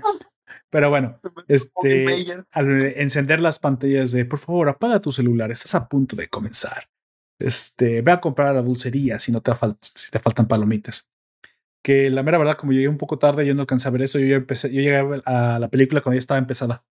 Pero como el, comienzo de la película y el final de la serie es, lo, es el mismo, hay cinco minutos que se, se traslapan, güey. ¿Te fijaste? Hay cinco minutos que se traslapan, literalmente. Sí, pero hay una conversación de la que no, no, no recuerdo que esté también en el, en el anime, más que conversación es como un diálogo nada más, porque si ves que este Tanjiro pues está buscando más información y es por eso que lo manda con Rengoku en parte sobre la respiración de la danza del dios del fuego. Eh, este, que habla con esta Shinobu y pero dice, entonces es la respiración de la flama y Shinobu le dice, no, no te equivoques, no es lo mismo y ten cuidado cuando lo, di cuando lo digas porque puede que le faltes el respeto a Rengoku. Y eso, pasa en el anime. Eso pasa en el anime, amigo. Yo no me acordaba que lo dijera así, pero bueno, ahí cuando lo dice así es como de Anuma. Ah, como yo no me acordaba, fue como de. Entonces hay que. Eh, porque, como. Eh, por así decirlo, es parte de su personalidad y de su concepto como persona el hecho de que digan que de dónde son cada pilar, ¿no? Pienso que eso pudo haber sido un error de traducción, amigo, de hecho. Pero sí lo dicen en la serie porque te digo que yo no llegué al, a tiempo y eso yo ya lo sabía, eso que tú acabas de decir. esa conversación la tiene al final de la primera temporada. Entonces, como estos cinco, cinco minutos se traslapan, solamente cinco o hasta menos, pues no hubo, no hubo problema porque cuando yo llegué apenas estaban subiendo al tren. Pero bueno, es ahí donde me dejó exactamente la primera temporada. Recordemos que para Inosuke el tren es un, como nunca ha visto trenes, es un enemigo y, lo ataca así exactamente diciéndole, oye amigo. Y, Tanjiro, también de una manera bien inocente, porque él tampoco nunca había visto un tren y dice, no, ten cuidado, es como el protector de esta, de, esta área. Y, el único que ya había visto un tren era el Zenitsu, el que nunca han visto un tren, no saben cómo funciona. sí, sí, eso, eso me encantó. Este arranque de serie, precisamente, este arranque de película pues nos traslada precisamente ya al interior de la, del tren. Como te digo, era, era lo que esperabas, em, eh, sobre todo en el, en el tenor de la primera parte. Yo aquí tengo mi primer disgusto y creo que el único disgusto que realmente tengo con la película. Me parece que fue demasiado demasiado largo. Pienso que sus dos horas tal vez era pues, tirándole a que la película fuera larga y que el fan recibiera mucho footage, mucho video para que sintiera que su boleto había valido la pena pero pienso yo que toda la primera escena cuando la luna duerme a los a, eh, los eh, oh, cómo se dice a los ah, los que están de demonios. No los, los, las personas que van en el tren nomás que tienen un nombre pasajeros. los pasajeros no sé por qué olvidé la palabra cuando duermen los pasajeros no te preocupes hay veces que se te van las palabras y por más que tratas de recordar iba a decir transeúntes es, lo que me pasa por estar pensando en palabras en inglés yo no los transeúntes pero sí pueden ser transeúntes o solamente son los que caminan. Bueno, anyway, las personas que iban en el tren, los pasajeros, son dormidos, pero esta escena a mí me pareció eterna. No me gustó todo lo que conllevó a los, los niños buscando en cada uno. Pienso que estuvo bien que nos mostraran el del fuego, pero eh, la parte de Inosuke, tal vez este, también Zenitsu pudo haber sido más corta. sí, yo estoy de acuerdo en que podría sobrar. Pero la de Tanjiro, por imagínate tener los huevos de suicidarte tantas veces seguidas. Exacto, eso, sí. Y hablemos de eso, precisamente aquí nos desarrollan primer, eh, mucho mucho del pensamiento de Tanjiro. Esto me gustó mucho. Aunque realmente creo que era para que conociéramos mejor al Pilar de Fuego, el cómo su voluntad, un poco de su pasado, cómo es que su familia, lo, su propio padre que había sido el anterior Pilar de las Llamas, lo rechaza. Está decepcionado de no haber logrado nunca un cambio real. Supongo que eso es lo que al padre. diga el spoiler de por qué no lo rechaza y por ah. qué dejó de ser un pilar. a mí y a todos los que nos están escuchando en el podcast, amigo. Ajá. ¿Crees que sea importante? Eh, mm. ¿Tiene que ver con la respiración que está investigando? No, bueno, más bien la pregunta es para ti. ¿Tú crees que esto sería demasiado, es un spoiler demasiado grande? O sea, nos decepciona. Es que tampoco lo de una manera tan explícita ni en el manga, Ah, bueno, entonces a lo mejor es un dato que debemos saber. Dilo, amigo, dilo, por favor. El libro, sí, eh, y es, de hecho, eso también te lo intuyen este, en la misma película. A ver, a ver, eh, al final, si ves que él está leyendo durante el sueño, el padre de Rengoku está leyendo un libro. Ah, cierto, que, que, nunca leyó Rengoku, de hecho. Que nunca leyó Rengoku ahí están escritas eh, partes esenciales sobre la respiración del dios del fuego y él está frustrado porque nunca pudo hacerla. Oh, la danza que hace el papá de, o mejor dicho, la respiración que se hace durante la danza que hacía el papá de Tanjiro, ¿el propio Pilar del Fuego no lo podía hacer? No. De las llamas, perdón, Pilar de las llamas. De las llamas, ajá. Él no, nunca pudo hacerla y pues por eso que se frustra. ¿Pero qué tenía que ver entonces con ser el pilar de las llamas esa, esa respiración? Eso sí, sí te lo digo y es spoiler muy cabrón. Bueno, voy a asumir que es el segundo nivel, ¿no? Eh, no es el segundo nivel. no, dejémoslo así. Te lo digo después. Te lo digo después. Te lo digo después del, del podcast a ti nomás, porque es un spoiler bastante cabrón. Bueno, yo nomás este voy, a, teorizar sin saber eso. Yo teorizo que las llamas no es, no es el pilar principal. Nos dijo ya una, una pista, nos, la dio este Rengoku. Nos dijo que hay, muy, hay cinco, hay cinco elementos principales. Y que sí, puede haber muchas más derivaciones, muchos más pilares, muchos más subelementos. porque, por ejemplo, el de la, el de la neblina es una, es, una subcategoría del, del viento. Exacto. El de las flores es una subcategoría del agua, si no mal recuerdo. Si no? No lo sé, tú dime. Pues, eh, Tierra y agua eh. mezclados para que dé planta, güey. O sea, ¿qué es esto? ¿Pokémon? Sí, Simón, cómo no. Entonces. Y pues así son varias este, eh, las subcategorías. La bestia a lo mejor es de la tierra, güey, porque es como muy fuerte.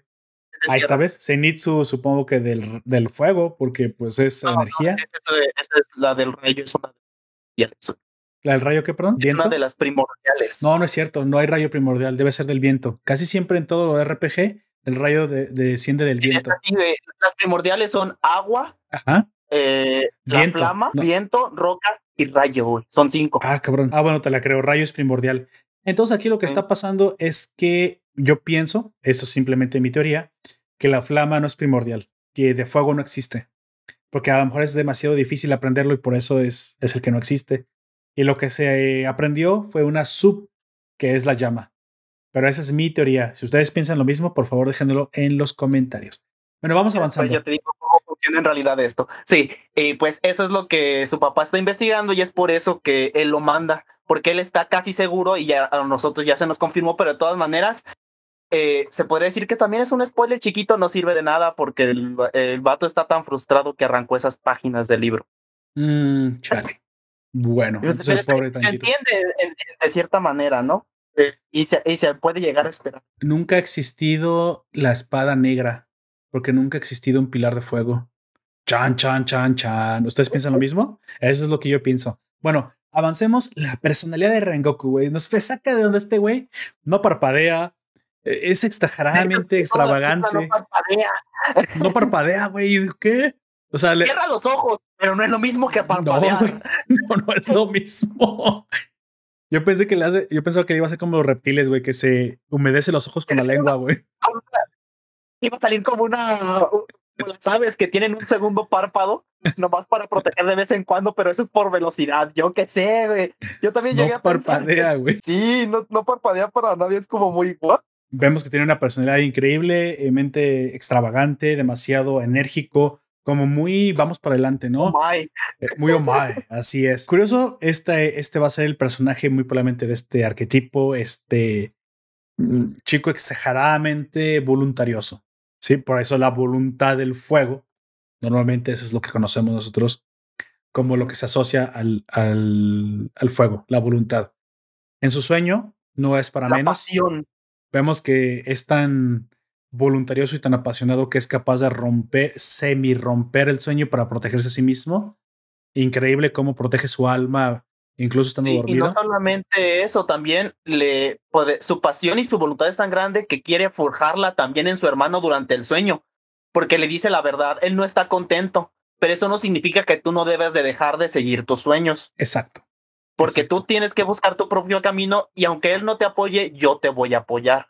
Es lo que le dice a su hermano. Vaya. Y Entonces- pues, es, Hunter me dijo que eso fue lo que más le, dio tristeza de todo, de lo que más le pegó de toda la película, esa, esa conversación con su hermanito. Me imagino que sí, eh, muchas de las cosas que pueden suceder aquí durante la serie o durante la película, si tienen una, como es tan humana la serie, supongo que muchas personas sí se ven identificadas en algunas escenas o en algunos momentos de su vida. Eh, no es tampoco común que alguien sienta poco apoyo por la familia, eso es hasta más común de lo que debería ser. Y bueno, Lamentablemente. Pienso que también esa es una de la, de la magia, ¿no? De, la, de las características que Demon Slayer eh, lo hacen popular.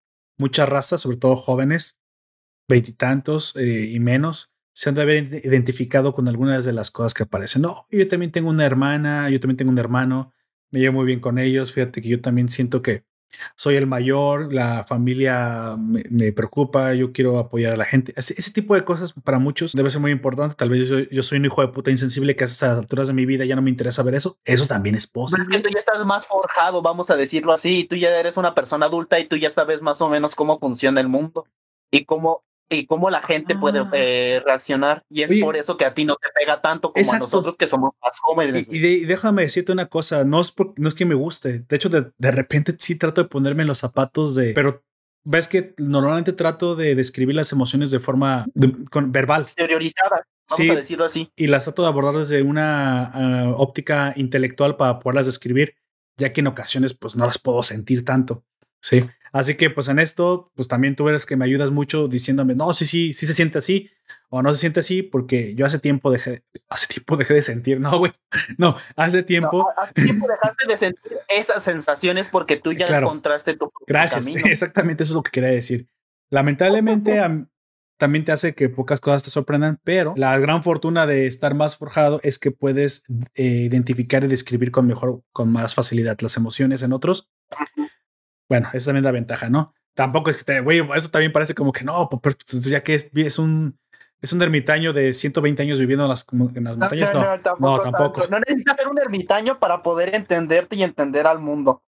Es algo Sí. que pasa con el tiempo. Ah, Muchas veces, a veces ni lo entendemos al, al mundo, pero mientras te entiendas a ti y entiendas a los que te rodean, Claro. ya, ya chingaste. Por eso, esto me gusta mucho. De todos modos, hay emociones que sí me siguen llegando, ya propiamente de mi gusto, de mi edad. No tanto mi edad, yo creo de mi gusto. Me gusta mucho el sacrificio de lealtad. Ese me encanta, güey. Ese me sigue llegando, lo sigo sintiendo. Aunque hay otros que es me, que me gusta me mucho en más. cualquier serie. En cualquier serie, el, el sacrificio propio Lelouch, para- ¿por qué tenías que morir? sí, por un bien mayor Sí, es, este, es algo que también a mí me pega mucho. Sí, es, es muy padre, sobre, sobre todo cuando lo saben manejar bien. Pero Ujú. volviendo precisamente a Rengoku, pues tiene, tiene esta personalidad voluntar- voluntariosa y vemos cómo, al contrario, que esto supongo que te encantó a ti, güey, la mente, el corazón de Tanjiro es tan buen pedo, güey. Es tan buena Sí. onda, es tan buena persona que es un lugar puro. tranquilo, güey. Es tan puro Sí. que incluso es medio ingenuo también. Eh, En eso yo no me puedo identificar tanto, no me gusta mucho la ingenuidad, te, te soy sincero, pero vemos incluso le abre su corazón al enemigo, ¿no? Y nada, más, Sí. y nada más porque este enemigo sí se vio conmovido porque es un humano, el chico que entró a destruir su corazón, pues logró como convertir, ¿no? Al tangirismo. Lo logró convertir con su pureza. Pero eso no quiere Sí. decir que toda la gente sea así, güey. Y hay gente No. que no la vas a convencer ni le vas a poder este, traer de tu lado simplemente diciéndole, mira, hay que ser bueno. No, no, hay gente que hay que eliminar Es de este mundo, güey. que yo, eh, que yo critico mucho en serie. eh, eh, el- yo creo que el principal exponente de todo esto De ese cual a es decir, güey. Steven Universe, güey. Ah, sí, güey. Sí. Sí, Eh, al sí, vato sí. todo. No, no, no es hablando, cantando, güey. y la única que se lo dice de frente que no todo se arregla con, eh, con tontas canciones es Spinella en la película y, da y le da un putazo que le, si no fuera porque es una gema de cristal, lo habría dejado pendejo para toda su vida, honestamente. Pero al final, de todas maneras, con otra canción. ¿La contenta? Sí, güey. Es como no todo mundo quiere ser así, güey. No todo el mundo quiere ser bueno. Entiéndelo, o sea, el mundo no es así de ingenuo. Y, no es, necesariamente porque sea bueno o sea malo. Eh, eh, todos son un contraste de grises y hay veces que esos contrastes de grises entre tú y otro no lo vas a convencer solamente con palabras. Hay, gente, que, quiere ver el mundo arder, güey. Aparte, hay gente que solamente le gusta el mundo arder. A mí me gusta ver el mundo arder porque me gusta crear caos de vez en cuando. Pero hay gente que es tan necia en lo que ellos piensan y al punto de que ellos te van a querer golpear, porque sí, hay gente que se llega a los golpes por eh, defender de una manera muy extrema lo que ellos dicen, este, que no te va a quedar de otra de que defenderte o a veces aplacar a alguien a madrazos porque se está pasando de lanza. Pero también hay gente ya torcida, güey. No, no supongas que los villanos simplemente les faltó amor de niños, no, güey. Hay gente que es torcida, que le gusta que le gusta asesinar, que le gusta, pues la, la psicopatía es eso, güey. Eso es. El placer por destruir a los demás, güey, eso existe. Así que el contexto en el que tú te expongas a un peligro así de, de grande, solo le funcionó a Tanjiro nada más y nada más porque a quien se le mostró, si era un chico que sí estaba en esta posición, que tenía emociones endebles, que estaba siendo casi, cuasi obligado que no era malo realmente y que simplemente necesitaba un te quiero, güey, o no sé. a, diferencia, a diferencia de los otros humanos que estaban por ahí, porque eso sí lo estaban haciendo de manera egoísta, él lo hacía porque él tenía tuberculosis y él mismo lo dice que no le quedaba mucho tiempo de vida. Y la única manera de sobrellevar todo eso, a la conclusión que él llegó, era aliarse con este tipo para que le diera un buen sueño hasta que muriese. Eso es lo que yo entendí. Sí, así era, exactamente. Pero yo eh, capté que los demás eran tan egoístas que no querían eh, alejarse de un buen sueño. Si a Tanjiro lo hubiese tocado, por ejemplo, la que trató de matar a Rengoku, lo mata, o la que trató de matar a, a este Inosuke, porque dice, ese, ese puerco feo, creo que le dice, no, ese jabalí horrible, le dice. Y pues él es cuando Inosuke se da cuenta de que algo anda mal y se le deja ir junto con todos eh, sus ¿cómo se llama? Sus secuaces en su sueño. Exacto. Si cualquiera de los otros hubiese entrado al corazón, que sí, y debo, eh, eso sí, eh, no sé, creo que de todos los paisajes que había visto en la serie y en la película, creo que ese es uno de los más bonitos cuando estás en el, eh, están en el corazón de Tanjiro, con el cielo arriba y, y, un agua súper clara abajo que lo refleja de una manera muy bonita. Y aparte los entes estos chiquitos que se me hicieron bien, bien curiositos, que mm, no solamente ellos saben a qué va Ajá, ellos saben a qué va y lo encaminan al centro del, del alma de Tanjiro, porque es tan buena gente que incluso ahí mismo los está, está ayudando a las personas, No, esta buena gente que hasta inconscientemente ayuda a Rastro. Sí, güey. Eso no me molesta, o sea, entiendo que es una personalidad diferente, no es el típico héroe, no es el arquetípico héroe, este sí tiene un camino del héroe bastante arquetípico, eso sí, pero él no, su personalidad no. Y es porque mucho de lo que a él le falta es complementado por la dualidad Nezuko, Nezuko Tanjiro. Fíjate que en el caso. Eh, volviendo a lo que habíamos dicho de Full Metal Alchemist, también es algo bastante parecido con Edward. Edward mm, eh, no, no avanza mucho porque, eh, digamos así, en su personalidad, porque él está eh, ¿cómo se dice? Encasillado, por así decirlo, a su objetivo. Y está bien que quiera su objetivo. Sí cambia y, cambia de una manera eh, más eh, diferente a lo que pueda llegar a cambiar Tanjiro. Pero en esencia, Edward sigue siendo el mismo al principio y al final de la serie. Exacto. Estoy completamente de acuerdo. En esencia, de, lo que, de hecho, es lo que iba a decir. A diferencia de Full Metal Alchemist, Edward sí se mantiene más como un héroe solitario, aunque está con Alphonse porque Alphonse es la razón de su cambio. Sin embargo, si podemos hacer un poco de diferencias con la primera y segunda parte de la segunda serie de, de Full Metal Alchemist, en la segunda parte, Brotherhood, exactamente, Alphonse se vuelve un poquito más protagonista, pero eso no incide tanto en, en, en Eduardo, aunque en esa serie sí sufre un cambio más notorio. Pero acá no. Acá la dualidad es codependiente, o mejor dicho, interdependiente, Tanjiro Nezuko. Literalmente lo que le falta a Tanjiro lo tienes Nezuko y al revés, güey. Siento que acá no, en Full Metal Alchemist ambos hermanos podían ser independientes y no, y no necesitaban realmente del otro. Ambos eran suficientemente fuertes y suficientemente íntegros. Bueno, pero era, esa era su historia, esa era su desarrollo. Acá no, no logro pensar en otro en este momento. Si se me escapa, me pueden dar ejemplos, por favor, escríbanmelo si los tienen.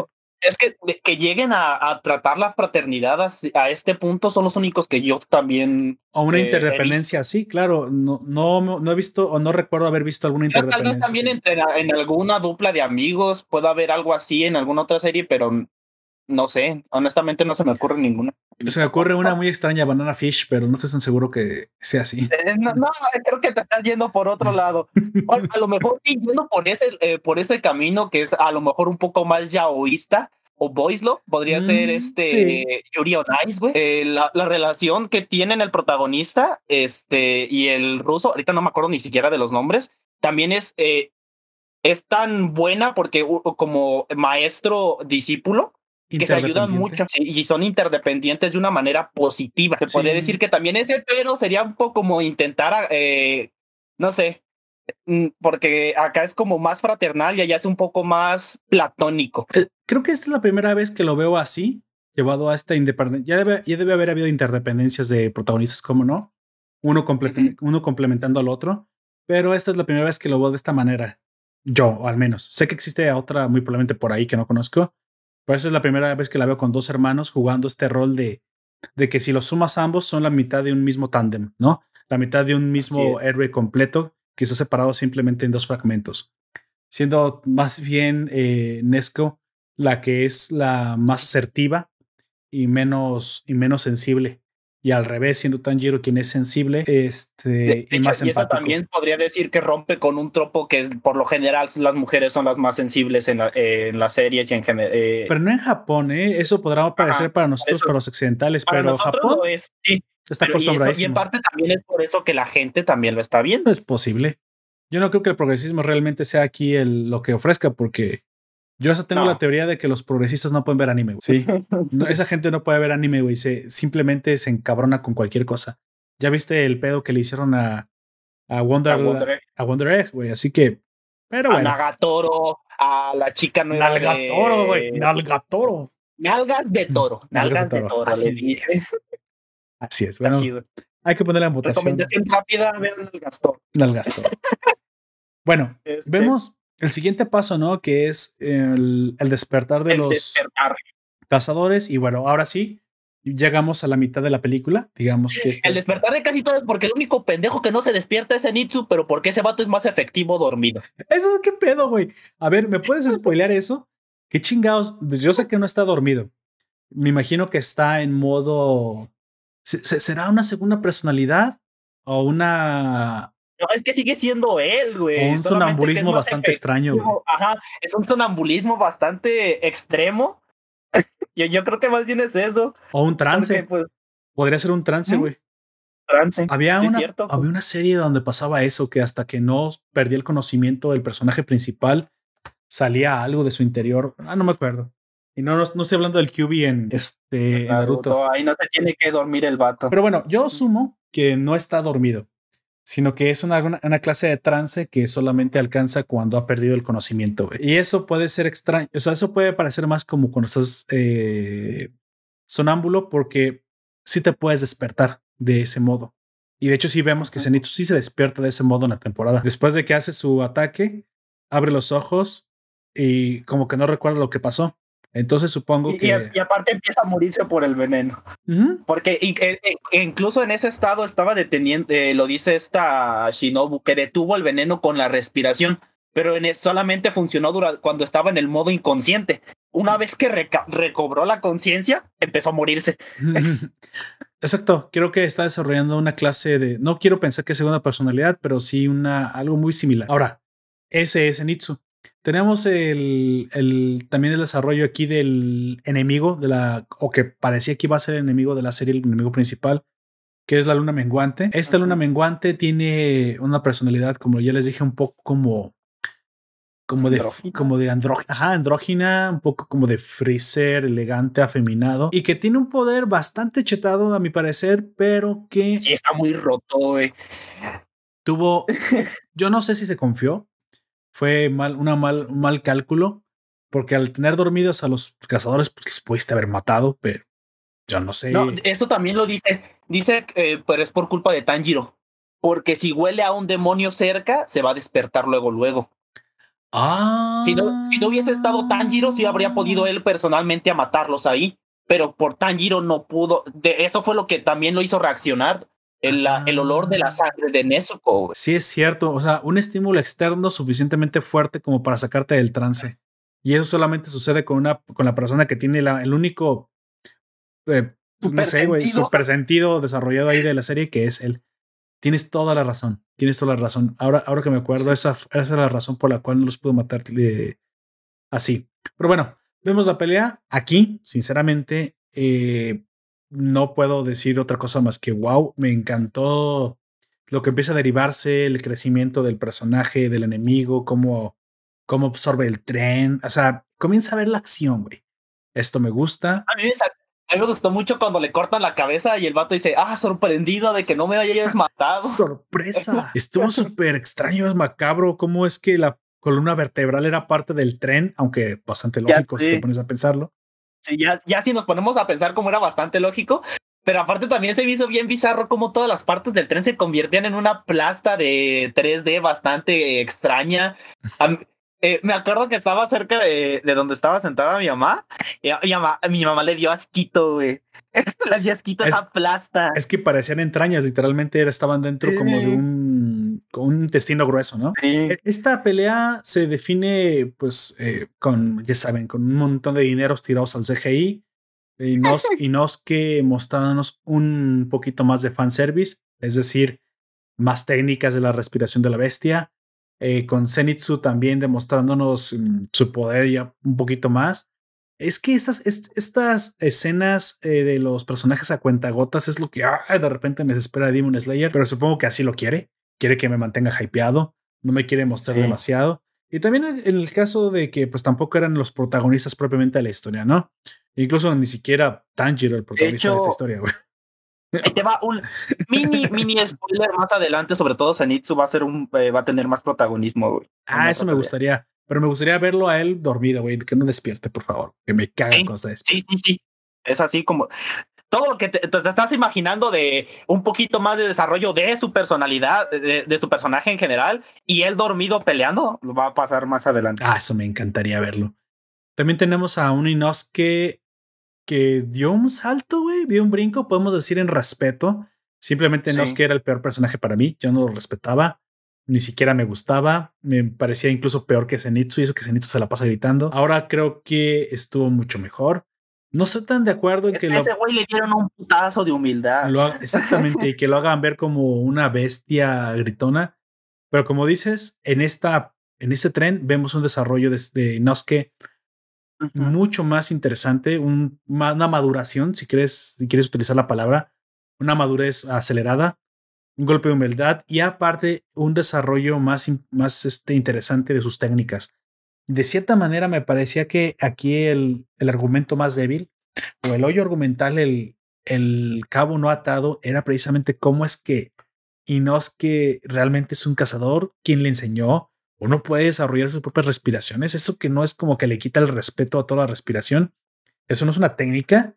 Qué chingados. O sea, hay tanto que no conocemos de Noske que hasta parecía un parche argumental ahí, güey. Como que no, no me terminaba de cuadrar ni de, ni de parecer coherente en la, en la serie. Aquí vemos ya un personaje que se comporta como un cazador.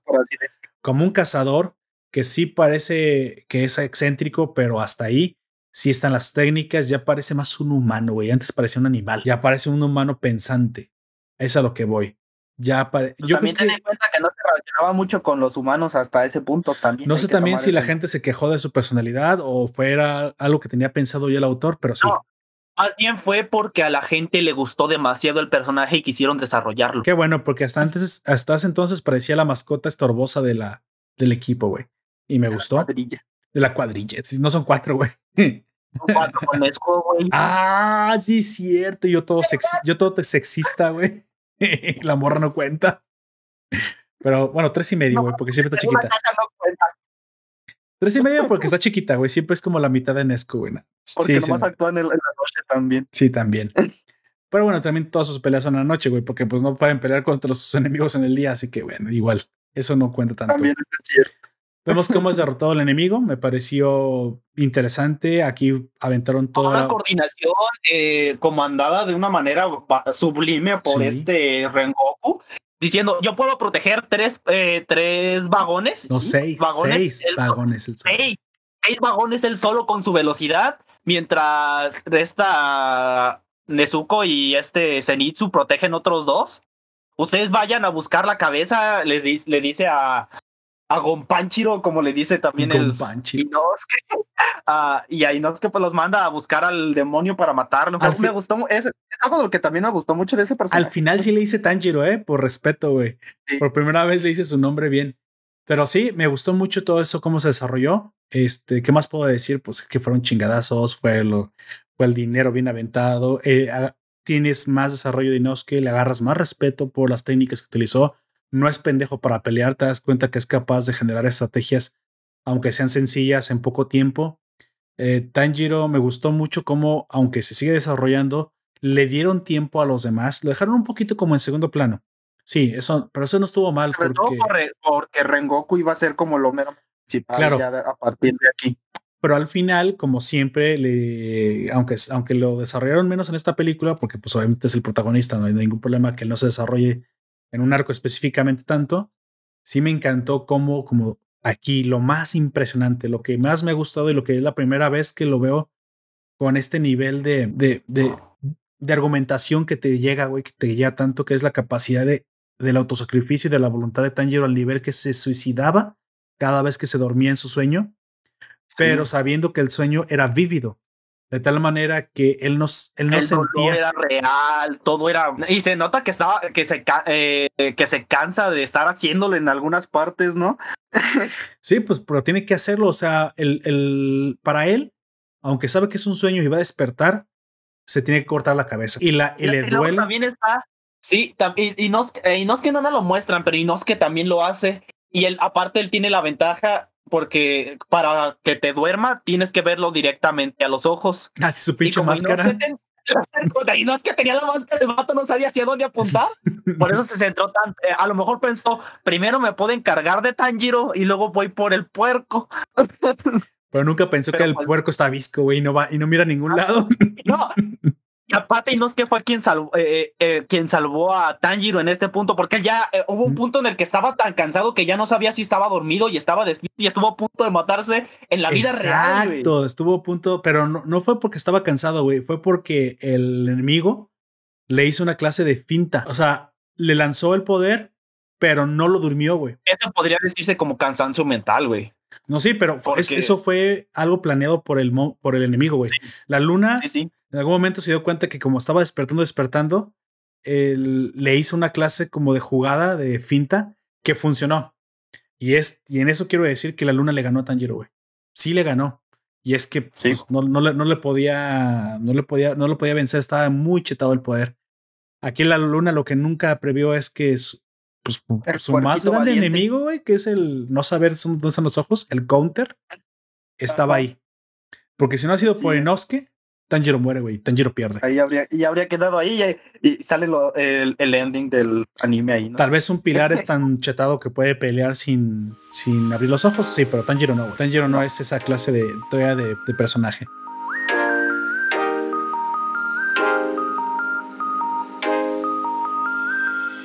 Bueno, Terminan venciéndolo de una manera mega épica y cuando piensas que todo está terminando, volteas a ver el reloj, te das cuenta que le quedan 40 minutos a la película, ya te acabaste las palomitas, el refresco está en los hielos y pues en el cine todo el mundo todavía está, dices, ¿qué está pasando aquí? 40 minutos y eso ya se acabó, ¿qué va a pasar? Pues no, oh sorpresa, el enemigo no era el enemigo, amigo. Creías que era el final de la película, pero no, era yo, la luna, la tercera luna, se eh. llama Aska. Era yo, Dios. Exactamente. Y bueno, porque pues sabes que no, bueno, supongo que si te habían spoileado el destino del Pilar del Fuego, sabes que va a pasar algo. Lo que yo no, lo que nunca me spoilearon, afortunadamente llegué virgen en esto del cine, es que no sabía que apareció en una creciente, güey. Cuando volteé a ver el reloj porque sabía que ya era el momento de la última fase y la muerte de Rengoku se acercaba, pensé que el que iba a aparecer era Musan, güey, sabiendo que el, o sospechando que la luna menguante pues no, no iba a ser. valer verga. Exactamente, que iba a valer chilaquiles y dijo, a lo que tienes que hacer. Anteriores. Lo tienes que hacer tú mismo, ¿no? Pensé que era Musa en el que iba a aparecer. Así que yo supuse en mi mente, en ese momento preciso, que Musan iba a aparecer y que al verse e, extremadamente superado Rengoku por el, por el personaje principal eh, antagonista, lo que iba a pasar es que se iba a sacrificar para darle tiempo a, a Tanjiro a los demás. Y eso es exactamente lo que pasó. digo, digo, exactamente lo que iba, que pensé que iba a pasar, pero algo similar sí pasó, güey. Algo similar sí pasó. Nada más que aquí vimos que la luna creciente no fue tan fuerte como para dominar por completo a Rengoku, ¿no? No al menos al nivel de que tuvieran que escapar los demás. Pero sí al nivel. Se completamente en Rengoku casi todo el tiempo. Pues sí, güey. Pues qué chingos iba a ser Tanjiro. Estaba. Según él, por haber este. haberse esforzado tanto con la respiración de fuego, quedó este inmovilizado. Pero aunque no hubiera quedado inmovilizado, güey, ¿qué iba a hacer contra la luna creciente, güey? O sea. No, me refiero, eh, eh, Asuka se centró demasiado en Rengoku. Él pudo ir antes de llegar con ellos a matar a los pasajeros o hacer otra cosa. No fue directamente por Rengoku y se ensañó con él porque quería que se convirtiera en un demonio. Exacto, creo que ese fue el error de Rengoku, ¿no? Subestimó demasiado al pilar de fuego, lo cual nos habla entonces de que yo supongo que si tuviéramos un Gaiden de Rengoku, tuviéramos un desarrollo más amplio de su personaje, veríamos que no solamente es un personaje muy fuerte, sino que tal vez es incluso el pilar de las llamas más poderoso que ha existido en su linaje. En su medio. Este, ahí, por, yo no los he leído, pero hay mangas que están sacando como spin-offs sobre la historia de los pilares. No sé mm. si de el de Rengoku ya está. Del que sé que está es de este, del, del viento. El que sí ves que tiene una, una cicatriz, el que casi mata a Nezuko antes de conocerlas, de conocer a los dos. Y, el que me parece que va a ser uno de los principales también. Sí, ese de él ya sacaron el spin-off. No sé si ya de los demás, pero sí hay planes para que de cada pilar hay un spin-off sobre su pasado, güey. Bueno, entonces es el, es el típico, típico Vegeta, güey. Es el que dije, ah, mira, es el arquetipo del, del antihéroe medio, medio villanesco, porque al final sí es bueno, pero siempre tiene métodos un poco, muy poco éticos. ese pilar del viento que muy probablemente va a terminar siendo uno de mis favoritos, sinceramente. Pero bueno, volviendo precisamente a este momento, llegamos a la recta final. Y pues, ¿qué más se te puede decir? No, fuera de que la pelea fue impresionante. Cuando este utiliza la, la, técnica con su mismo nombre, que sale el tigre. Sí, güey. O sea, que me cayeron los calzones, no sé, no sé cómo explicarlo, güey. Y aquí yo tengo una pregunta, o sea, las técnicas de las, de las llamas, o sea, o las que oficialmente son las técnicas de las llamas, tienen una numeración y están escritas, me imagino, en un libro y que pues se han desarrollado por los mismos pilares del elemento a través de los años, supongo. Pero, ¿qué es esto de como que de la técnica secreta, güey? ¿Es porque él mismo la desarrolló? ¿O porque se le dice que es tan poderosa que no la tiene que estar sacando cada rato?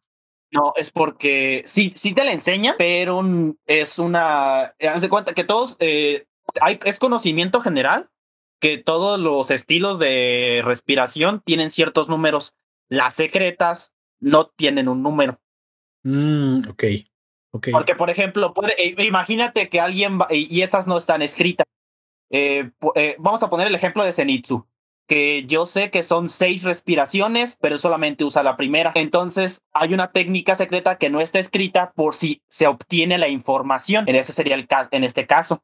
Mm, ya, ya, ya. Es, eh, de, de Zenitsu no es, en, el caso de la respiración del rayo no es así, pero es para que más o menos me entiendas. Y hay, y hay en otras ocasiones que sí son porque son desarrolladas por ellos mismos. Pero, por ejemplo, en el caso de Inosuke, prácticamente todas son creaciones propias. Igual con esta Shinobu, que es la respiración del insecto, todas son inventadas por ella y para ella por su cuerpo tan pequeño y por su espada tan peculiar. Güey.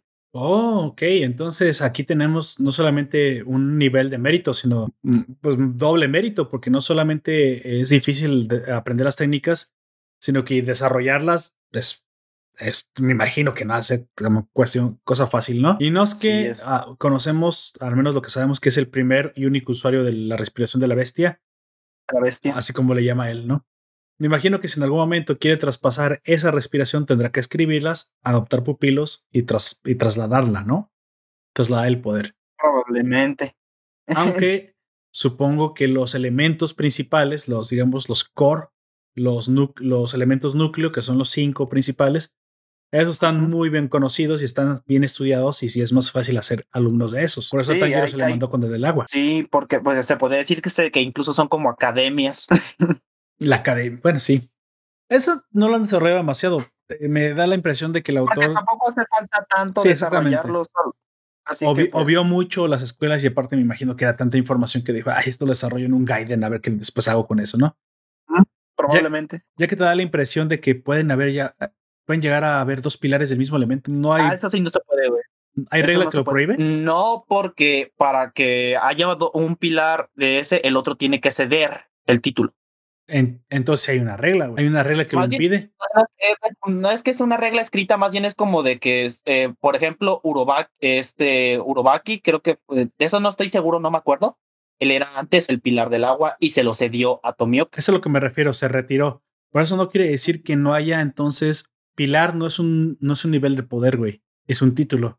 Eso no quiere decir que Tanjiro será un pilar sin título. O sea, va a llegar a ser tan fuerte como un pilar, antes de que se lo den. Porque entonces aquí tienes un problema. ¿Qué tal si un maestro tiene excelentes alumnos y sus tres alumnos de, no sé, vamos a poner el agua otra vez, que fueran tan poderosos? Entonces, entonces, para eso yo creo que lo que él como maestro debería aconsejarles para convertirse en pilar es que desarrollen un estilo propio. Bueno, pero de que no te lo especifica porque tampoco es tan necesario porque no se metió en esos problemas el autor, pues. Porque eso también fue lo que le pasó a esta chica, la del fuego. Eh, en, no sé, no llegó a ser tan buena con el del fuego, pero ella aprendió a utilizarlo de otra manera, el de la flama, y entonces hizo el del amor. Mm, supongo. Entonces, pues básicamente es una regla no escrita, pero no es común, ¿sí? No es común. Bueno, de esta, de esta recta final, amigo, o sea, ¿qué más decir? vamos, a, vamos a plantearlo en términos de qué es lo que más te impactó de esta última pelea, güey, porque de seguro a ti y a mí nos gustó, pero nos gustó muy probablemente por cosas diferentes. Yo creo que tú sabes que a mí me gustan mucho las muertes de personajes, pero porque tiene, cuando están bien hechas, porque es un momento catártico y todo eh, el, el, cúmulo de cosas que se van haciendo para que esto sea tan bueno, pues es eso. Y, no es tanto el hecho de que se esté muriendo este Rengoku, sino de que le está, por así decirlo, le está pasando la estafeta a este Tanjiro. A Tanjiro. Exactamente. Sí. Toda la conversación que tienen, porque él dice, tienes que, eh, incluso Tanjiro le dice, tienes que descansar, podemos curarte. Y dice, no, yo ya estoy muerto. Y voy a usar mis últimos momentos para decirte todo lo que necesitas saber para ir a mi, a mi finca, no recuerdo cómo lo dice, y buscar información. Él ya augura que Tanjiro tiene el ah". potencial de convertirse en el siguiente pilar de algo, güey. Sí. Vaya. Aquí yo tengo una duda, ¿me lo puedes decir? ¿Qué tan fuerte era entonces Rengoku entre los pilares? Porque me da la impresión de que eh, por el comentario de uno de ellos, que no me acuerdo quién es, dijo, e incluso venció a Rengoku, o sea, como diciendo, para el nivel que tiene y él perdió, pues a lo mejor yo no le puedo ganar. O sea, pero no me acuerdo quién lo dijo, güey. No me acuerdo cuál de todos los pilares al recibir la noticia de la muerte de, de Rengoku dijo eso, güey. Creo que es el de la serpiente el que lo dice, pero según a lo que yo eh, tengo entendido, es que nunca te dicen quién es más fuerte que otro. Este, pero a lo que yo tengo entendido, él era, sí le era de los más poderosos. Este, porque esto te voy a decir como un mini spoiler, pero no te voy a decir qué es ni nada. Para vencer a esa luna, a la tercera, lo tienen que eh, enfrentar entre dos para poder vencerlo. ¿Por su recuperación tan acelerada, será?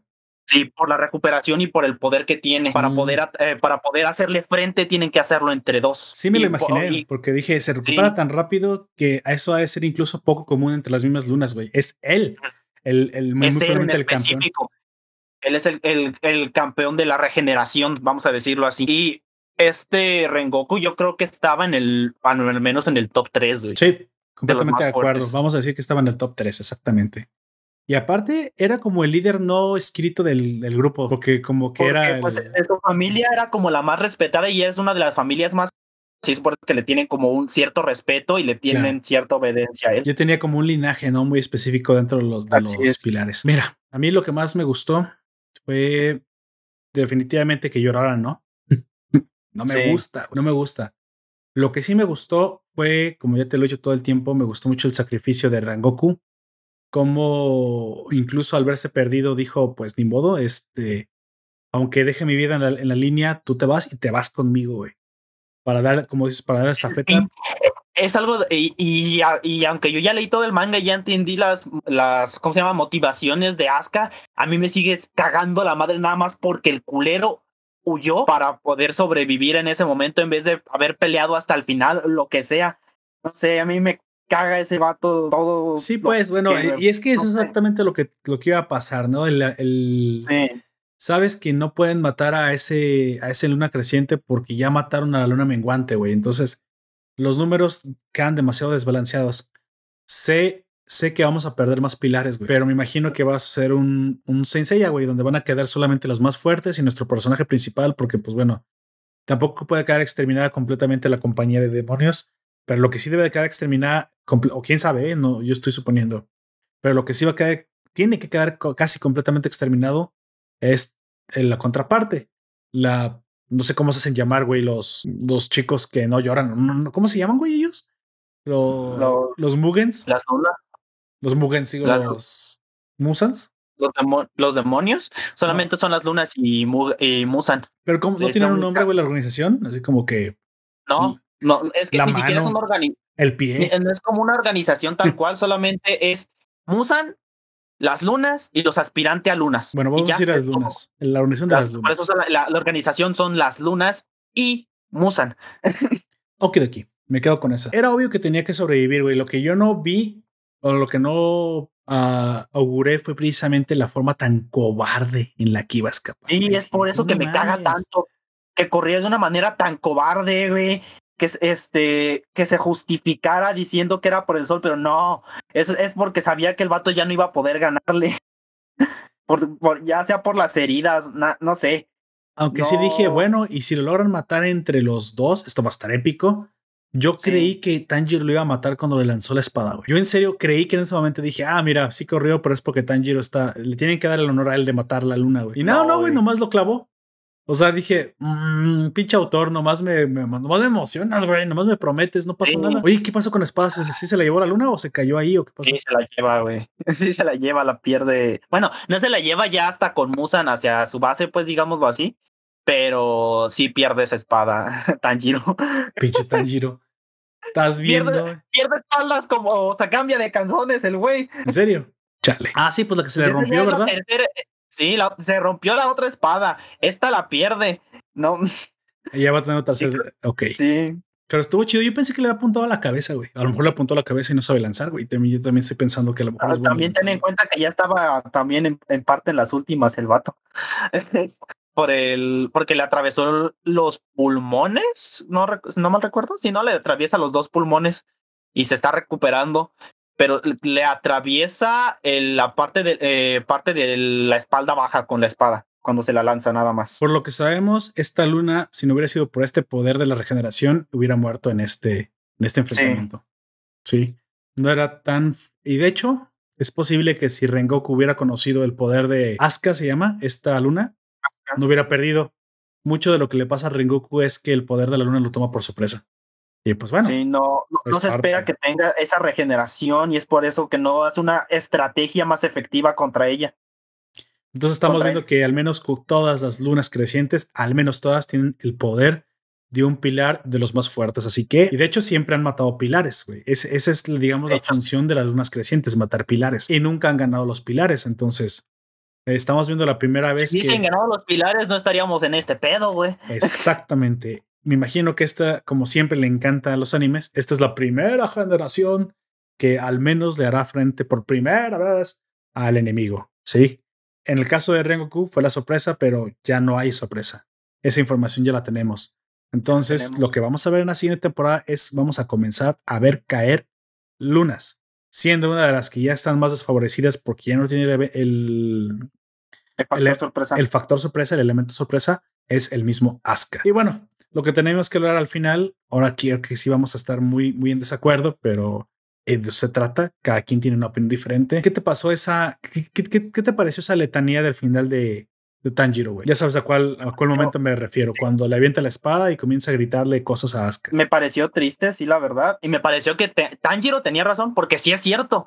Tiene razón, prometió que no iba a morir eh, nadie del tren y no murió nadie. Técnica, eh, eh, ganó Rengoku, pero ah, yo pensé, lo que yo, incluso cuando leí el manga, lo que yo pensé fue algo parecido a lo que dice Inosuke, que él, él no quiere aceptar que está llorando, pero está llorando.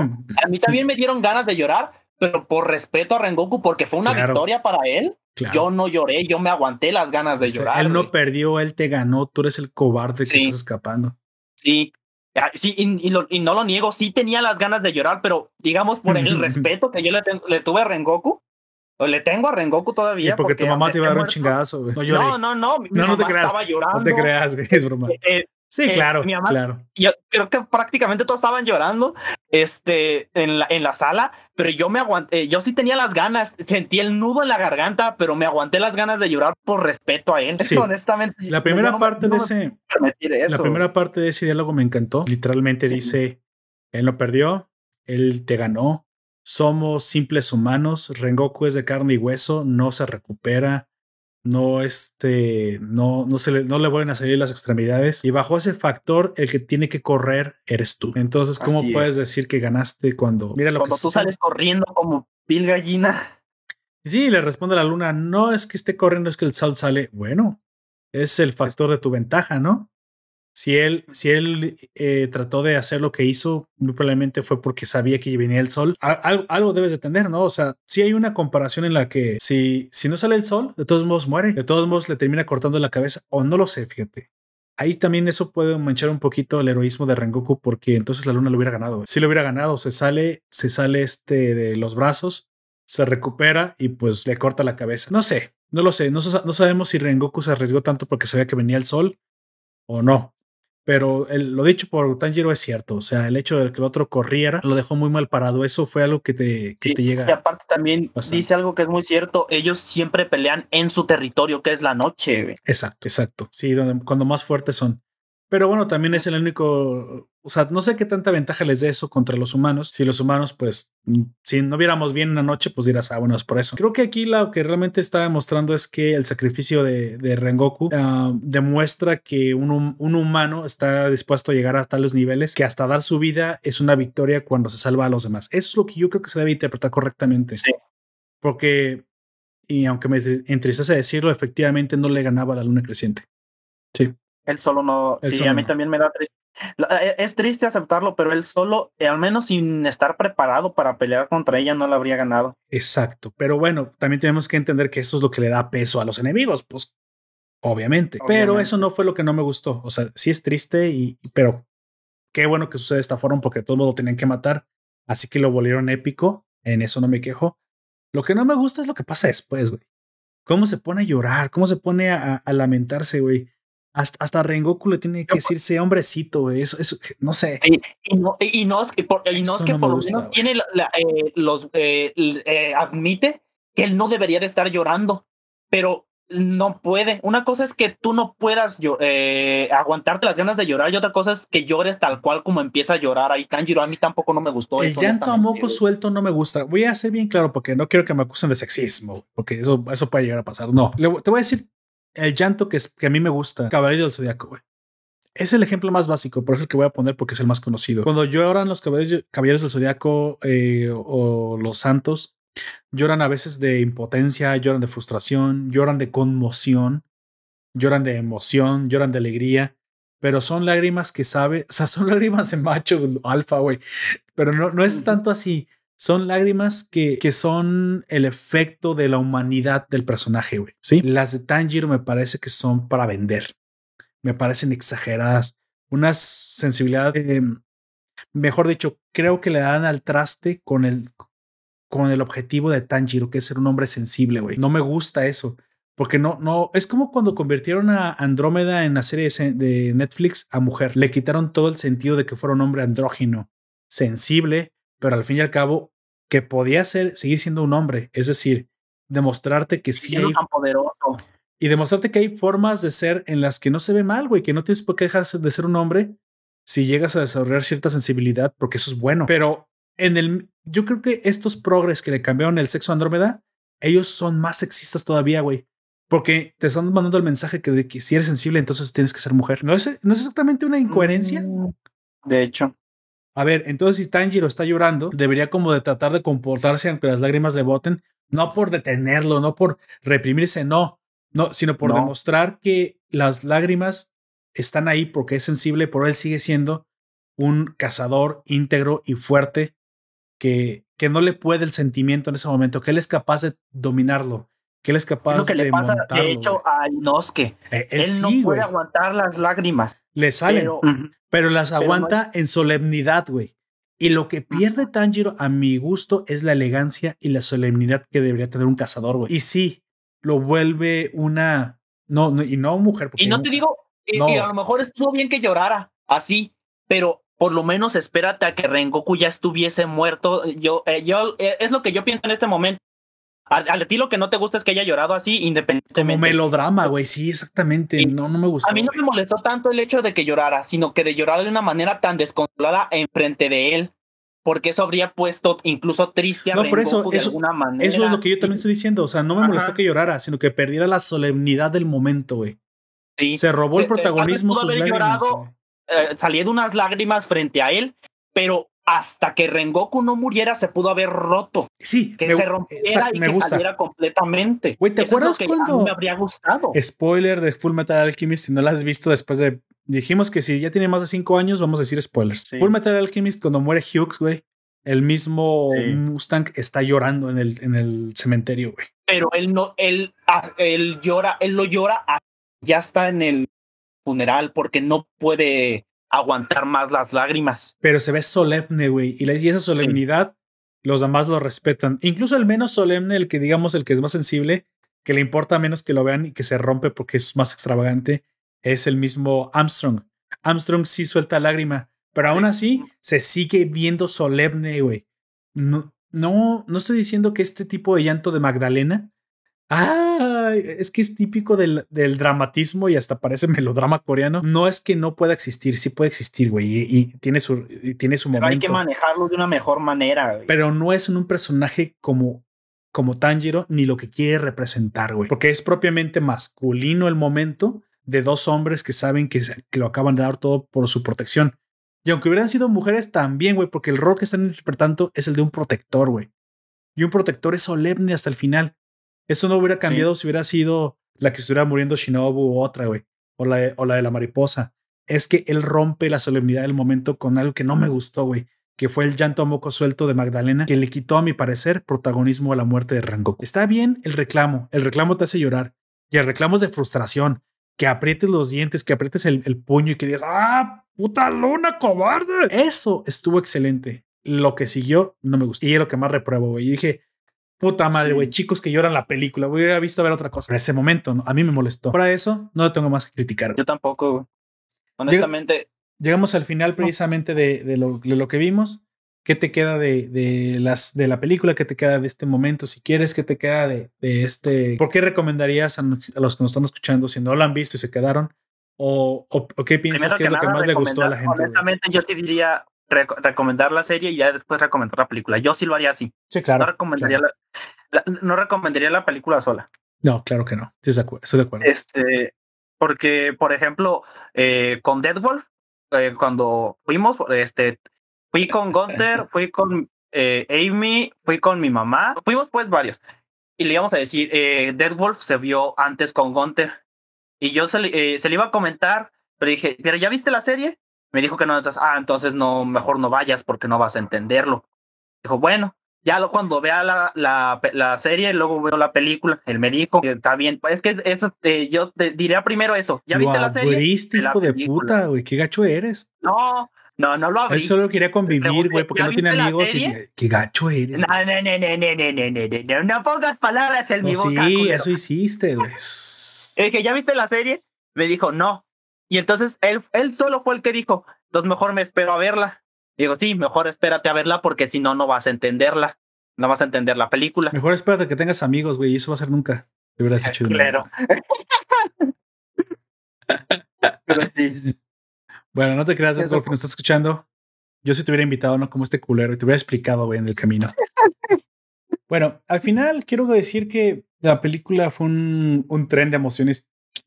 Sí. y, los, y, lo fue. tú habías dicho que estos eh, se podrían decir que son seis capítulos. Yo creo que si lo hubiesen hecho en serio, esto habrían sido tres, güey. tres o cuatro. En, en, en, el chat me dice Ellen Marcells, es como, Poperto es insensible. Yo, no, no soy insensible. Solo dije que no me gustan las emociones superlativas en el momento incorrecto. Las emociones tienen que estar puestas en el momento correcto y en el momento preciso. Mira, mo momento de llorar como Magdalena. Y este, yo, yo mismo hasta lo acepto que me dieron ganas y muy probablemente no lo recuerdo muy bien, pero aquí sí, te lo acepto mil veces que pásame un pañuelo, güey. Ah, ¿por qué? Eso me hubiera encantado hacer. En la película, no, una película, no, perdón, en la serie de Violet Evergarden hay especialmente un episodio que me que me rompió, güey. Que hijo de su madre, que no pude sostenerlo. Que dije, ¿qué? Porque ya sabes que me gusta involucrarme con lo que veo, sino para qué lo veo. Que fue precisamente el, el del soldado, güey. Híjole, güey, el del soldado me llegó de, de, una manera que pocas cosas me han llegado. Ahí sí te lo acepto. Llorar, güey, y a lágrimas sueltas y a moco tendido, no me hubiera molestado. Y ni, a, y ni así lloró Violet, güey. Violet está hecha de acero, güey. Ahí se hacen así. En esa sí se te la valgo que, que sea un sentimiento así. Pero acá no, güey. Acaba de dar su vida a Rengoku. Sí, la frustración. Me, me, me gustan las lágrimas, por, las lágrimas por frustración. Estuvieron bien. Pero las de, las de autocompasión, no, güey. No me gustó para nada. Pero volviendo, me dice Allen. Dice, y hasta lo niega. Ah, no lo niego. Pero me comenta, por cierto, Poperto, prometiste Erased. Sí, la prometí. Eso no lo, no lo he. En algún momento va a llegar. No en se algún momento, no te preocupes. Sí sucederá. Bueno, volviendo a lo que más me gustó fue, ya lo dije, el sacrificio de Rengoku, el cómo siempre es más importante. Me encantó el personaje, se desarrolló en poco tiempo bastante bien. Se vuelve entrañable y se vuelve extrañable, incluso durante dos horas. Pero me gustó mucho más las posibilidades que abre. El haber visto la luna creciente me encantó. Aunque también me parece un, un personaje cobarde. Me hypea el hecho de que podrán hacer las demás, güey. ¿Qué es lo que se viene? Porque entonces si así es como pelea una luna y un pilar, tenemos 11, 11 pilares más, si no me equivoco, y sí. tenemos 5 más y el, y el enemigo para que le avienten los dineros y nos entreguen animaciones impresionantes. Obviamente se está perfilando para ser uno de los mejores shonen de, de la década. Y bueno, la tiene bastante difícil, ¿eh? porque hay mucha competencia, pero bueno, qué, qué, qué mejor que haya competencia, porque entonces a nosotros siempre nos va a convenir más que sí. ahora Ufotable, la competencia siempre hace que lo, el producto aumente en calidad. Ufotable no la tiene fácil, ahí tiene como principal com competencia WIT Studios. Este sí. Y a um, del de Boku no Hero no me acuerdo cuál es. Y a Boku no Hero, güey, así que Bones, Bones, Bones. Es, es Bones. Supongo que esos son los tres que podemos considerar ahorita como los los shonens de, del momento, porque ya Shingeki no Kyojin pues ya terminó, pero bueno, por eso viene que este la de ah, las maldiciones. Jujutsu Kaisen. Jujutsu Kaisen. Así que, pues bueno, ahí tenemos esto que, que es la competencia, digamos, de los shonen por ser el shonen de la de década. Hecho, ahora que lo pienso, eh, un shonen así como de este estilo nunca ha sacado este Trigger, ¿verdad? A mí me gusta mucho mm, ese estudio, pero que sea no. tan. Sí, sí, sí son eh, obras trascendentes, pero no tan trascendentes al grado de ser como el shonen de la tempo, eh, del, no, no apuesta de, a hacer eso, apuesta a obras cortas. No, no lo he visto hasta ahorita. Y por no lo recuerdo. general son originales porque no vienen de ningún manga o, nada, o algo parecido. Exactamente. Pero bueno, ahorita por lo pronto tenemos los tres. Magia. Mira, está Black Clover, pero no sé si incluirlo porque también ya está en su recta final. Ya se acabó, güey. Ah, ya ves, tan, tanto que no lo sabía que ya se acabó. Así que sí. digamos que esos son los tres que quedan. Y eso que Boku no Hero ya va para su cuarta temporada. Así que y también con este va, va, a venir otro que se llama Chainsaw Man. Chainsaw este, Man. que Oh. bueno, ese también es de, está producido por el mismo estudio de que Jujutsu Kaisen, así de que pues. Nos comenta el Marcels que de Trigger podrías haber considerado así Kill a Kill. Yo pienso, yo pienso que es más de nicho. No. No, no creo que haya que sido. Sí, el... En general, como tú dices, es más de nicho porque son historias un poco más cortas, son historias originales porque no viene de ninguna. Y no es para toda la familia, no me jodas, güey. Ajá. Sobre todo porque no son, no, y no, no, son para todo el público. Brand New Animal sí. Eh, no, no, era para todo el público tampoco, güey. No. Lo principal eran los furros, Furro. pero ya después, si tú por curiosidad llegabas, te quedabas por el mensaje de que tenían sobre A, aparte la, siempre es una historia siempre es una historia heroica güey siempre es el héroe el camino del héroe y contra el sistema en muchas ocasiones también ya te me pusiste muy anárquico güey no, ¿me, ¿me, vas a negar con Trigger haciendo cosas contra el ah, sistema. Trigger sí, perdón. Yo pensaba que decías que un shonen clásico era contra el sistema. Dije, no, no, no, no. no siempre es un viaje del héroe contra enemigos y se acabó, güey. Y, y, los sabores que le pueda sacar a eso. Poderes superlativos, mejoras, en seis, nombres de técnicas, este, enemigos que se vuelven amigos, equipos, siempre, siempre. O sea, y está bien, güey. Yo voy a ver cuántas shonens hagan de esos, porque pues, obviamente llaman la atención. Pero lo que yo estoy contento, o sea, lo que estoy diciendo es que qué bueno que ahorita se le perfile competencia, porque entonces vamos a ver que, que son los que vienen, ¿no? Se perfilan dos específicamente: Kimetsu no Yaiba, Jujutsu Kaisen, y tal vez, como dice Aoyak, veamos Chainsaw Man también subirse al carro de estos shonens, digamos, de, de, de culto. De, y pues mira, también ahí te va un golpe de realidad un poquito fuerte de Kimetsu no Yaiba, a lo mejor solamente le quedan dos temporadas. Sí, no, no hay problema, güey. No, estoy esperando que se conviertan en Naruto, no. Digo, ya, ya para anime la temporada pueden tener tres, cuatro y se acabó, güey. La que acaba de terminar, que te digo que es este Shingeki no Kyojin, fue el shonen de su momento, Y fue el shonen de su momento. Así que, a ver, tienen la vara muy alta. Ya sé que al final mucha gente estaba diciendo, ah, es que se alargó, ¿no? Pero Tú sigues viendo Attack on Titan y es una pinche obra maestra, digan lo que digan. Lo, que pasa es que mucha gente se enojó porque muy probablemente querían que ese lugar fuera ocupado por, ya tú sabes, güey, Seven Deadly Sins, pero pues no, no fue el caso. Sí, no fue el caso. Pero no hay problema. Jujutsu no Kaisen, Demon Slayer, Boku no Hero, el futuro es brillante, güey, y no va a parar ahí. No va a parar ahí. Espero que vengan más, que haya más competencia. Como shonen está bien. Ahora, de los, de los Isekais, pues también hay muchos que vienen con muchas fuerzas. Sigue estando el héroe del escudo. Sí.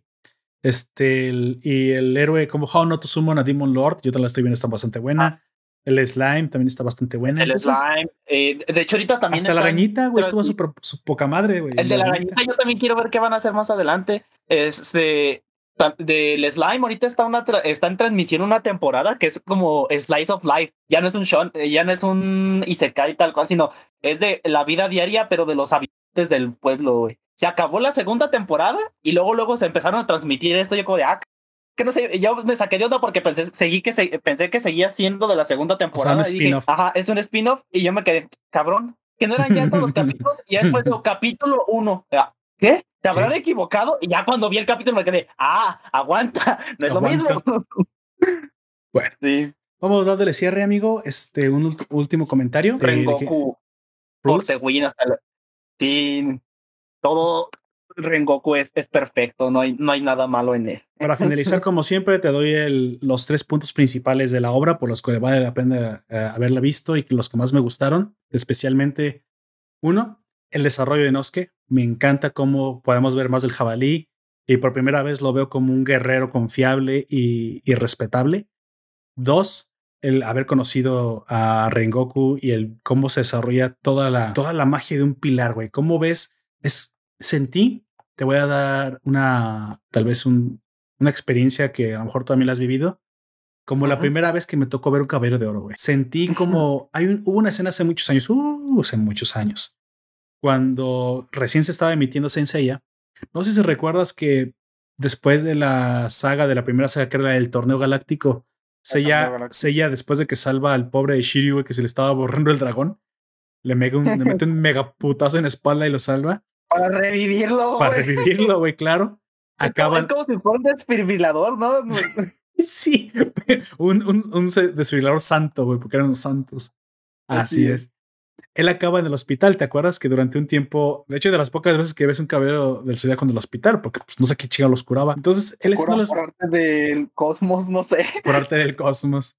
Entonces, eh, en el santuario Arles, le dice a Yoria que vaya a visitar y mate al traidor, güey, que es ella. Y entonces, pues Ayoria va literalmente a matar a, a, a porque él pensa, él creía todavía en Atena que estaban en el santuario. Y sí, lo saca del, pues ahora que ahora sí que del hospital y se agarran peleando en lo que parece un bosque, ¿te acuerdas? Más o menos, no sé si te acuerdas, pero se agarran peleando en un bosque. Y en una de esas, el pinche eh, Ayoria le hace el Thunder. Thunder. Thunder. El Thunderbolt. Thunderbolt. O, o, Thunder Lighting, no me acuerdo. Pero le hace un poder y por pura chingada no le pega a ella, güey y el poder se ve que desde una cámara lejana desmadra como 100 kilómetros de bosque hacia atrás, güey. Sí. Y entonces dije, a la ver, el poder de un caballero de oro, güey.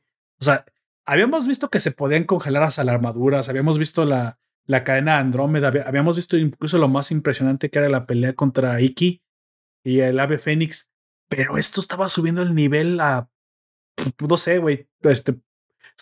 Niveles mamastróficos. Titipuchal de, de niveles, este es un nivel mamastrófico. Dije, güey, un caballero de oro es Dios, güey. No, y de todas maneras, no nos lo muestran como de verdad son, porque dicen que al poder de los caballeros eh, dorados pueden destruir planetas y sistemas solares de un solo madrazo, y eso no nos lo muestran en el anime, güey. Pero te imaginas yo como niño que veo eso, porque la vi de niño, dije, güey, el Ayoria, pero se salvó en ese momento Seiya porque la armadura de Sagitario llega y los, se la pone, y ya ves, ya todo lo que pasa, luego se convierte al atenismo porque ya se dio cuenta que que si era Atenea la que estaba ahí cerca y bueno, y Ayoria ya se vuelve su aliado. Pero fue ese punto, güey, ese momento que dije el nivel, güey. de inflexión. Dije, amo a los de oro, güey, quiero verlos. Lo mismo sentí cuando vi ahora el pilar, güey. Me encantó porque todo lo que habíamos visto hasta ahora era impresionante. Sí, Guido era impresionante. También vimos la, el pilar de la mariposa, fue impresionante, pero nunca habíamos visto este nivel de, de barbarosidad, güey. si me permites decirlo. Cuando peleando eran contra cosas, por así decirlo, menores, que no representaban un reto real. Y ahora hasta que Rengoku se enfrentó a este... Alguien de su nivel, exactamente. exactamente. Ese fue el punto dos. Y como punto tres, este, me encantó ver el, que por primera vez dicen que lo que realmente sobresale Tanjiro es en esta voluntad. Y dije, es que es algo, güey, no, no es el olfato, no es la empatía, no, no es eso. Eso dicho a veces hasta me caga. No, es esta voluntad de fuego que tiene. Dije, ah, ok, ya, ahora sí, por fin. Shonen, ya me diste el elemento, el único pinche elemento shonen que me, que me tienes que decir, que es en qué, en qué cosa sobresale heroicamente nuestro personaje. Y, no, y seamos sinceros, la empatía no es, no es una característica heroica, güey. Te ayuda, sí, pero no es, no es ese de extra. La serie, pero sí, sí. Para que sea una característica heroica, tendría que ser más, algo más enfocado a un shoyu. Como trabaja mucho, es muy disciplinado, es muy aventado, es muy valiente. En el caso de, Tanjiro, tiene una voluntad de fuego, güey. Una voluntad de férrea. Tanto así que lo demuestra en la cantidad de veces que se cortó su propio cuello. Eso lo amé, güey, porque hasta, hasta este momento también comencé a respetar a Tanjiro. Era un poperto, pero pues pues sí, les digo la verdad, a mí, a mí como héroe no me estaba, claro como son Tanjiro no me estaba gustando. Yo, yo te lo dije en su momento en, en el podcast de la serie. Me parecía que era como un parte de un todo, güey. Un parte del equipo. Y que pues no, el equipo medio más o menos se complementaba. Pero él, él no me había sido atractivo hasta ahorita. Y hasta ahorita dije, ok, quiero saber más de Tanjiro, quiero ver más de él. Naruto, por ejemplo, tú dirás, ay, ahí sí, Naruto todo. No, pero es que Naruto te pone desde hasta igual Ichigo, güey sabes muy, muy bien cuál es su motivación. Hasta el mismo, el otro Ichigo, güey, el de, el de Jujutsu Kaisen, inmediatamente ves cuál es su fortaleza. Ajá. Sí. Luego, luego, bueno, ahora vemos que Tanjiro tiene esta voluntad. Y me pareció que fue una de las mejores maneras de presentarlo. De hecho, curiosamente, también en este Itadori, parte de su fortaleza es su empatía, pero es la empatía por querer tener una muerte digna o hacer que por lo menos sus allegados este, tengan una manera digna de al menos morir o, que se sientan orgullosos cuando ellos estén a punto de. Exacto. Estoy completamente. Es la diferencia. Así que bueno, te dejo esos tres puntos. Inosuke, el desarrollo de Rengoku y la fortaleza de Tanjiro. ¿Sí? Si tú tienes algún otro, me lo puedes escribir y lo comentamos el siguiente podcast. ¿Qué más te gustó de esta película? Me comenta al final, para mí, para mí fuerte y macho es aquel que no llora. Por eso pocos de esos caballeros son fuertes para mí, porque casi todos lloran. No, mira, lo que pasa es que lágrimas de frustración no te hacen ver débil, al contrario, te hacen ver que, que estás, eh, pues, eh, eh, estás frustrado. te podría decir que está en, el decir que un hombre no llora como que está encasillado en algo de hace mucho tiempo. Sí, no, no es que no llore, pero que pero no llore por cualquier este cosa, eso sí, eso también es Sí, cierto. Por ejemplo, está el, el ejemplo, eh, algo que pasó hace tiempo con Obama, que Obama lloró, este, y la gente, y el, periódico fue, hasta Obama lloró, así como si fuese algo súper impresionante. Ah, güey, yo cuando vi esa noticia dije, ya se va tardado. Obama siempre se vendió como progresista sensible, ¿eh? Así que. Ajá, sí. Ah, por, eso, por, eso, por eso yo entiendo que tú digas que ya se había tardado, güey, porque él ya se había vendido como alguien un poco más empático o más, ¿cómo se dice? Como tú dijiste, pues progresista, es que políticos. No, no, pues es que eso es, güey. Aparte es un político, güey, un político no le creas nada. Es que buscando una palabra. Está buscando otra palabra, aparte de progresista, porque eh, sí, es que, si es era progresista. Es que engloba todo, pues, güey. Eso engloba todo lo que hoy se vende como inclusivista, muy empático. O sea, es esta tendencia ideológica a que creer que, que, que el victimismo como por sí mismo te habilita para cometer cualquier clase de atrocidad. No, güey. Ya vimos que no. Así que, pues bueno, todo eso se engloba en una palabra llamada progresista, para no decir palabras más feas. Al final me parece que em, tiene poco, pocos fallos, aunque los tiene. Es más lo bueno y muy, recomendable. Vamos acabando, nos dice, nos dice Alan Marcells. Progre como Milhouse. Fíjate que no lo sé, yo creo que sí, porque ya no he visto Los Simpson, pero hasta donde yo me acuerdo si era muy, muy chico de soya, ¿eh? ándale, cultura de soya, güey, también podemos decir, porque es exactamente la cultura de soya. Pero bueno, vamos acabando. Em, bueno,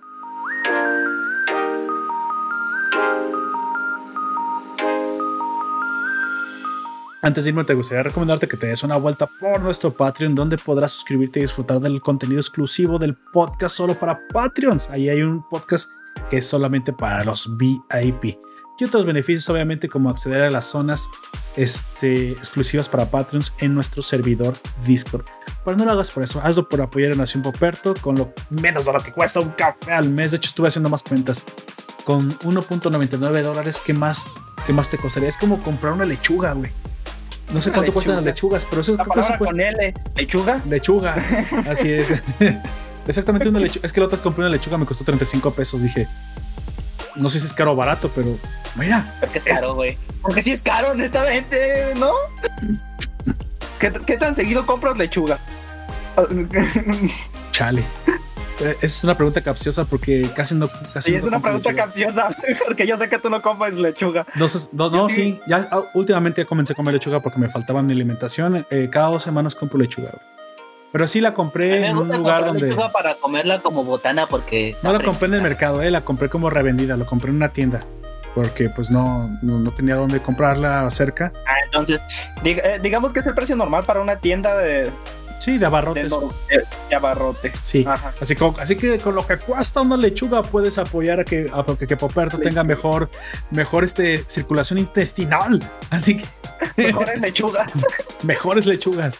Así que, pues bueno, también me gustaría agradecer a los que estuvieron en la transmisión en directo, a todos los que nos acompañaron, a Diego Rodríguez, Allen Marcells, Life NMBO y a todos los que estuvieron compartiendo y, y comentando durante esta transmisión en directo. También me gustaría agradecer a todos los que nos escuchan en el formato podcast y dar un anuncio. El anuncio siempre lo doy al final, por eso me esperé hasta ahorita.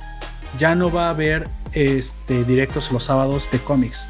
Hemos separado el proyecto de cómics como su propio podcast que se llamará Poperto y Comics y lo podrás encontrar en Evox o en todos los que tú buscas como siempre de podcast.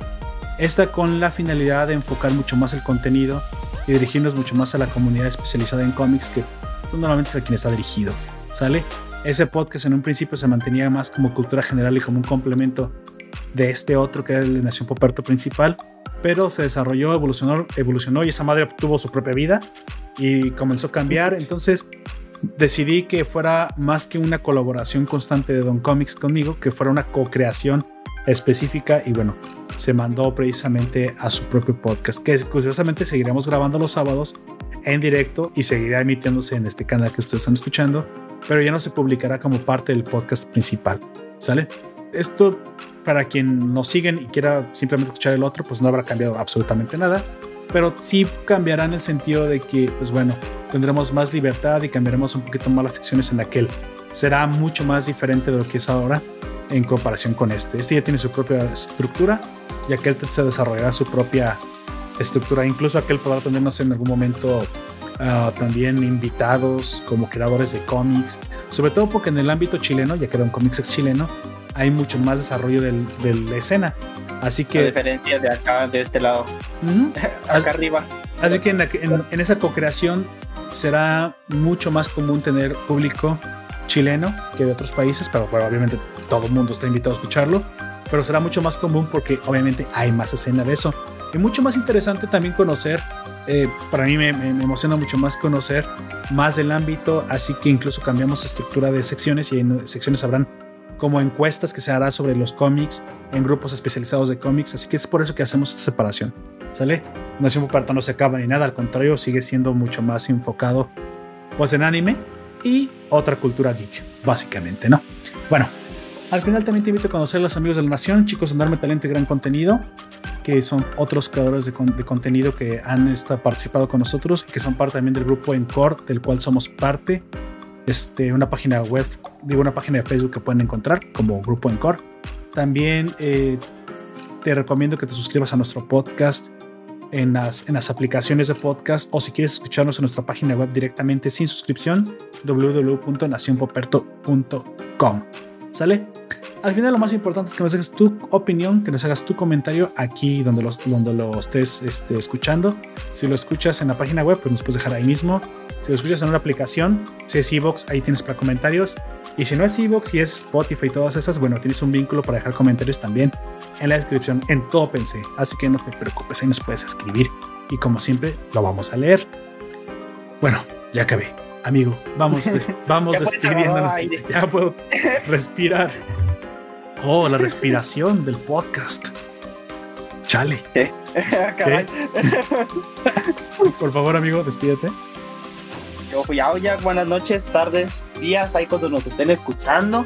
Este, te acabo de dar cuenta de algo, de que siempre que hago ese saludo, como que lo hago de manera inconsciente, como empezamos en la tarde, al principio digo tardes y como acabamos ya casi en la noche, eh, la primera vez que digo buenas noches, como que lo hago de manera inconsciente y hasta ahorita me di cuenta. ¡Hala! Inesperado. y pues ya. Eh, bueno, eh, volviendo a, eh, a la y yo fui a Ahí nos veremos en la próxima semana. hablaremos de más cosas interesantes. No se lo pierdan. Exactamente.